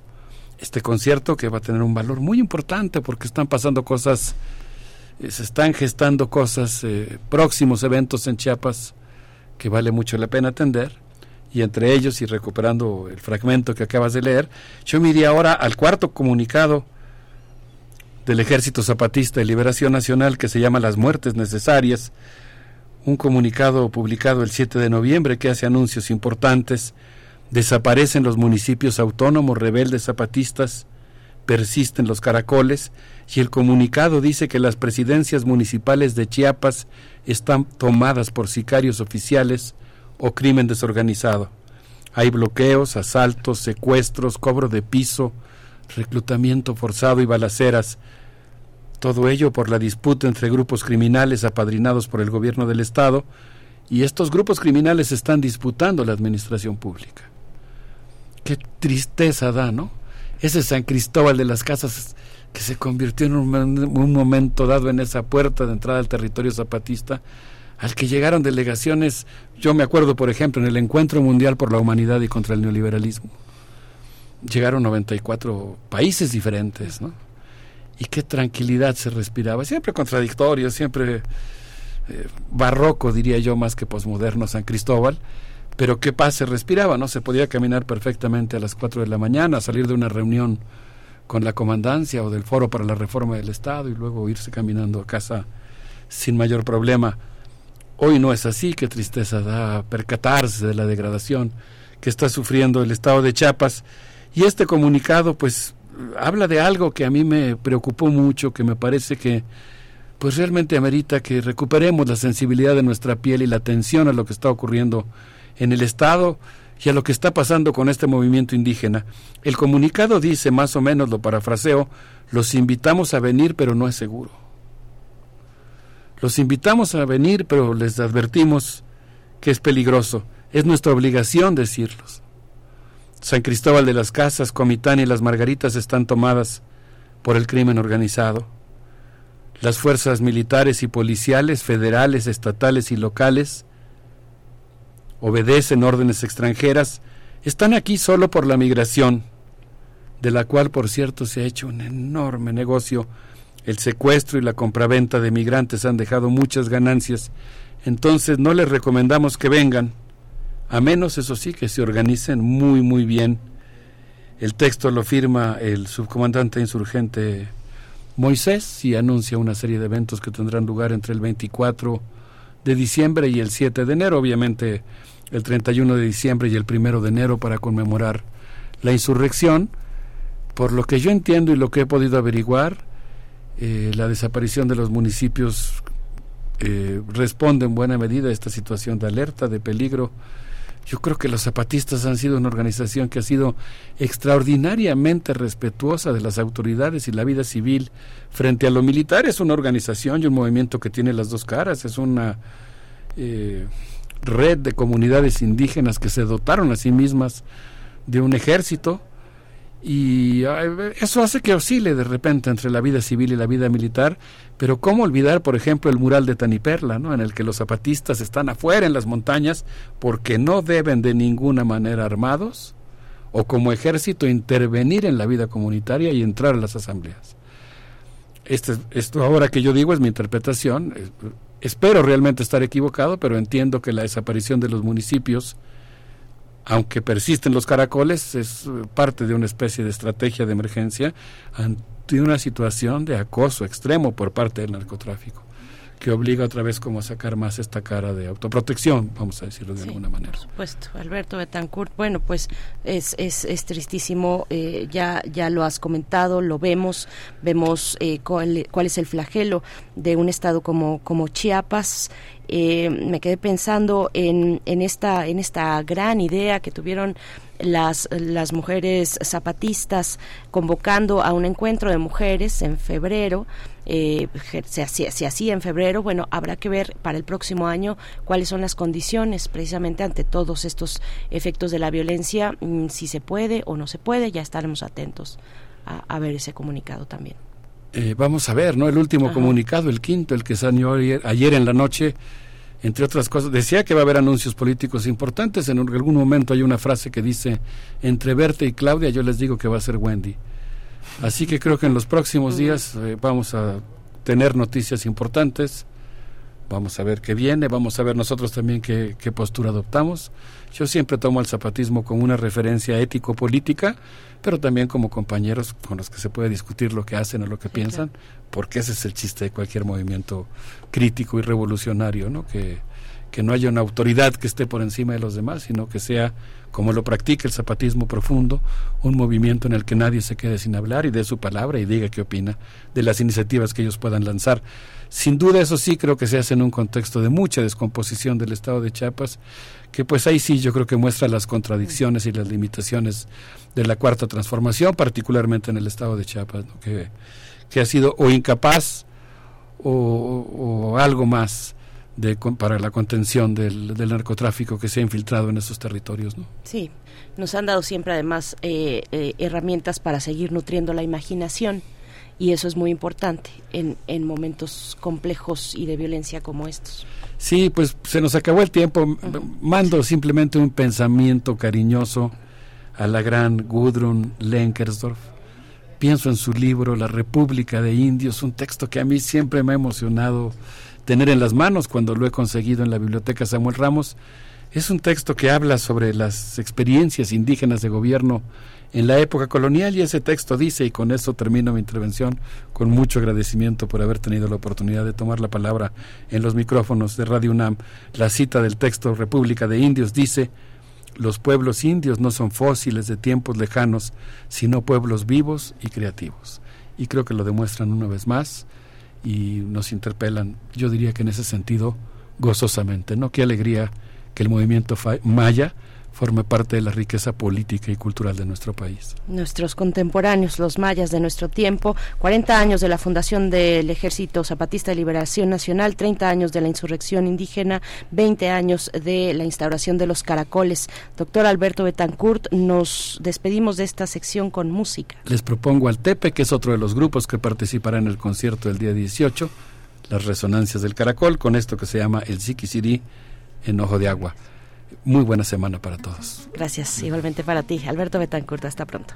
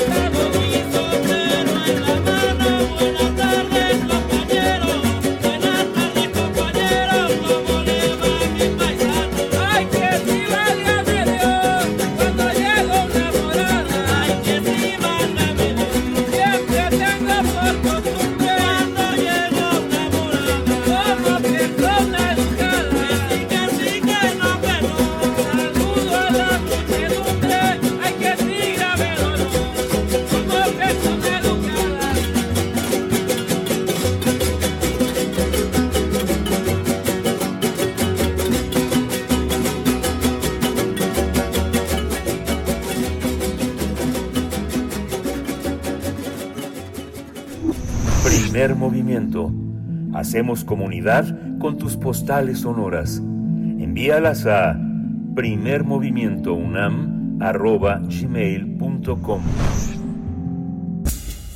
Libertad. Seguridad. Salud. Identidad. Alimentación. Libre desarrollo de la personalidad. Educación. Pensar nuestros derechos humanos. Nos encontramos en compañía de Laura Alvarado, consultora independiente, experta en participación y empoderamiento infantil y adolescente, actualmente consejera de CIPINA a nivel nacional en esta en esta sección dedicada a los niños, las niñas, la adolescencia y hoy y hoy para hablar eh, hablarles y ponerles en el contexto lamentable e indeseable como víctimas de la guerra. Laura Alvarado, buenos días, bienvenida.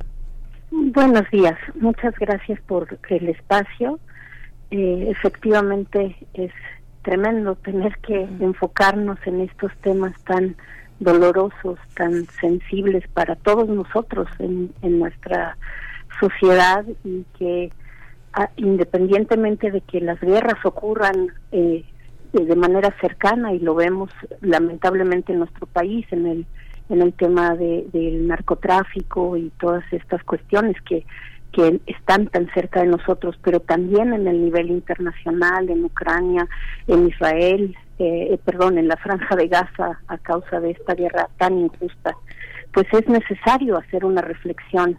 Eh, creo, como, como recientemente lo, lo, lo ha compartido el Papa Francisco, la guerra es siempre una derrota, siempre una derrota y creo que es fundamental tener en cuenta cómo afecta a los niños, a las niñas, a las mujeres en particular también. Eh, sabemos, ¿no? Que, que esta, esta situación de guerra siempre deja enormes secuelas y, en el presente de los niños y las niñas una condición que es muy difícil de transitar, no tienen las, eh, los elementos para poder explicarse qué es lo que está pasando, no tienen tampoco la capacidad de protegerse a sí mismos, a sí mismas, y, y se ven a merced de situaciones muy difíciles. Eh, sabemos entonces también que muchas de las de las eh, de los efectos inmediatos de, la guerra tiene que ver con no tener la, la posibilidad de seguir adelante con cuestiones básicas como la atención a la salud, como la educación, la destrucción que genera la guerra tiene un impacto muy grande en estos espacios que, que los niños deberían de tener garantizados para su desarrollo y para su, su crecimiento como seres humanos. Eh, por otro lado, también sabemos que la, los horrores de la guerra tiene eh, profundos eh, efectos emocionales en los niños que causa traumas que marcan y cambian para siempre la forma en la que ellos pueden responder a todas las situaciones que están viviendo en su vida presente y futura. Eh, son niños que son incapaces de crecer en una atmósfera de confianza y que tienen entonces esta convicción de que la violencia es una forma para resolver disputas, para resolver diferencias y es es muy muy complejo desde esa perspectiva, desde esa experiencia tan tan fuerte poder pensar en construir entornos de paz. Eh, por supuesto, eh, es terrible que tengan que vivir donde no hay garantía para la vida y el ejercicio de cada uno de sus derechos.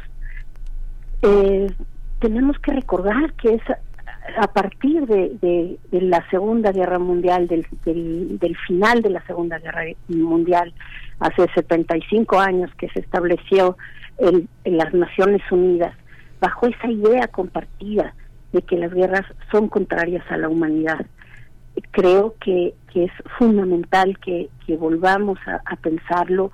Me parece importantísimo también acompañar a los niños, a, a las niñas, a, hacer sentido, a poder interpretar de alguna manera, analizar qué es lo que está pasando y poder tener una voz. Hay una, una experiencia hermosísima que hicieron eh, en Inauta eh, y Olim TV que se llama ¿Alguna vez preguntaste te preguntaste qué es la guerra.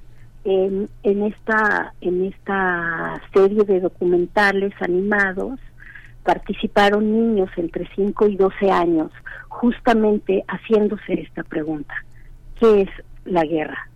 Creo que esto es fundamental, que no debemos dejar que los niños y las niñas no estén acompañados en esta reflexión, que puedan mirarlo, que puedan ir construyendo también una idea que, que nos reconstituya en, en esta parte social de, de decir que no queremos la guerra, que no es algo que podemos naturalizar, que podemos simplemente dejar que pase de largo. Creo que esto es fundamental. Sí, eh, Laura Alvarado, eh, te, te, escuchamos y bueno, pienso, pienso en este, en esto, en este momento tan lamentable en el que de Gaza ha emergido un nuevo acrónimo, un, nuevo acrónimo médico para describir a una víctima de guerra. Es el acrónimo en inglés eh, por sus siglas WCNSF Así se escribe en los partes médicos y, y para referirse a un niño herido de familia no sobreviviente. Es un nuevo acrónimo, es nuevo, surgió ahora en Gaza en este mes eh, es, ese es el nivel, la dimensión, si, si todavía no podemos, no tenemos los elementos suficientes, que eso es complicado para, para ver la dimensión catastrófica de lo que ocurre sobre las niñas y los niños de Gaza, bueno, ese es un elemento más para poner en contexto. Así es, hay muchísimas afectaciones directas. Eh, simplemente la malnutrición, la, la violencia que puede llegar incluso a ser violencia sexual, reclutamiento forzado, etcétera, que, que realmente afectan de una manera muy grave la integridad de la vida de los niños, las niñas y los jóvenes. Sí.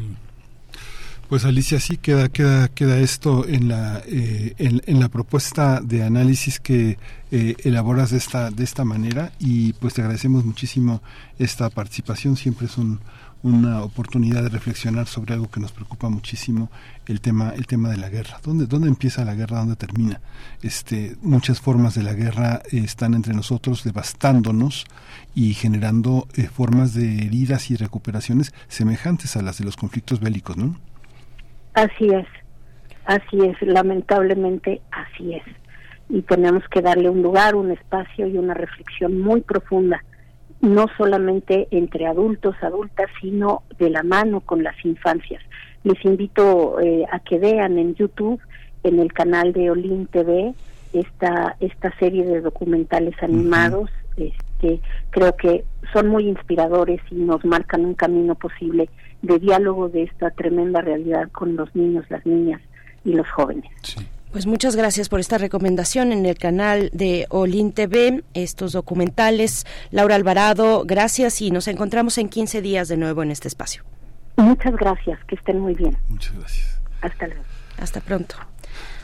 9 con 56 minutos, estamos uh, en los últimos momentos de esta emisión de jueves en otros, en otros temas les recomendamos que se acerquen al nuevo al nuevo número de la revista de la Universidad de México, eh, pues como siempre con muchos elementos interesantes, con, con crónica, con poesía, con cuento, con eh, pues opinión también. En este caso, en este caso habla la revista de la Universidad de la comunidad. Desde las primeras bacterias que se han organizado hace más de tres mil millones de años en comunidades complejas llamadas estromatolitos constituye la prueba de que la cooperación es la mejor estrategia que han encontrado los organismos para sobrevivir en nuestro planeta. Así inicia la editorial de Guadalupe Nettel para el nuevo número de la revista de la universidad. Con esto nos vamos, nos despedimos con música, Miguel Nos despedimos con música. ¿Qué vamos a escuchar? Juan Luis Guerra y su 440 es un estreno, La noviecita para subir un poquito el ánimo. La noviecita, a todas las noviecitas y noviecitos les dedicamos este estreno de Juan Luis Guerra desde estos micrófonos 9 con 57 nos vamos. Nos vamos, esto fue primer movimiento. El mundo desde la universidad. Hello. Buenas, ¿me hablan de Radio Huida? Sí, dígame. Mi rey, pongo el merenguito nuevo de Juan Luis, el que empieza con la guitarrita.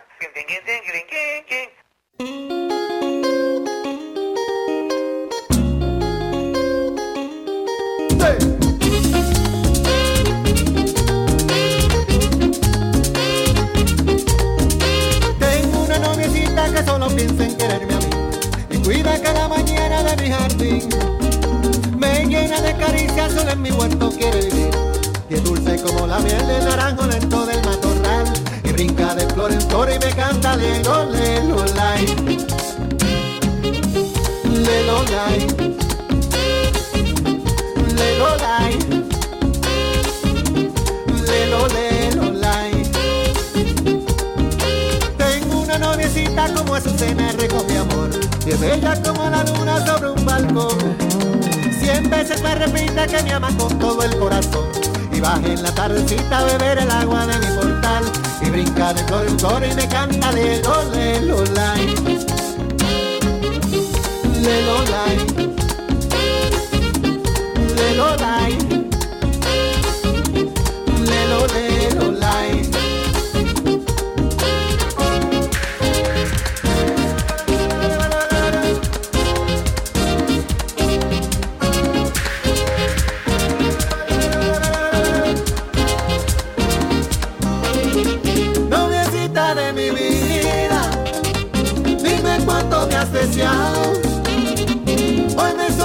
recuerdos, es mejor un día contigo que mil fuera de tu lado. Noblecita de mis sueños, son los besos de tu boca, más dulce que el vino nuevo y el color de tus mejillas, más bonito que la aurora. Lelo light, lelo light, lelo light.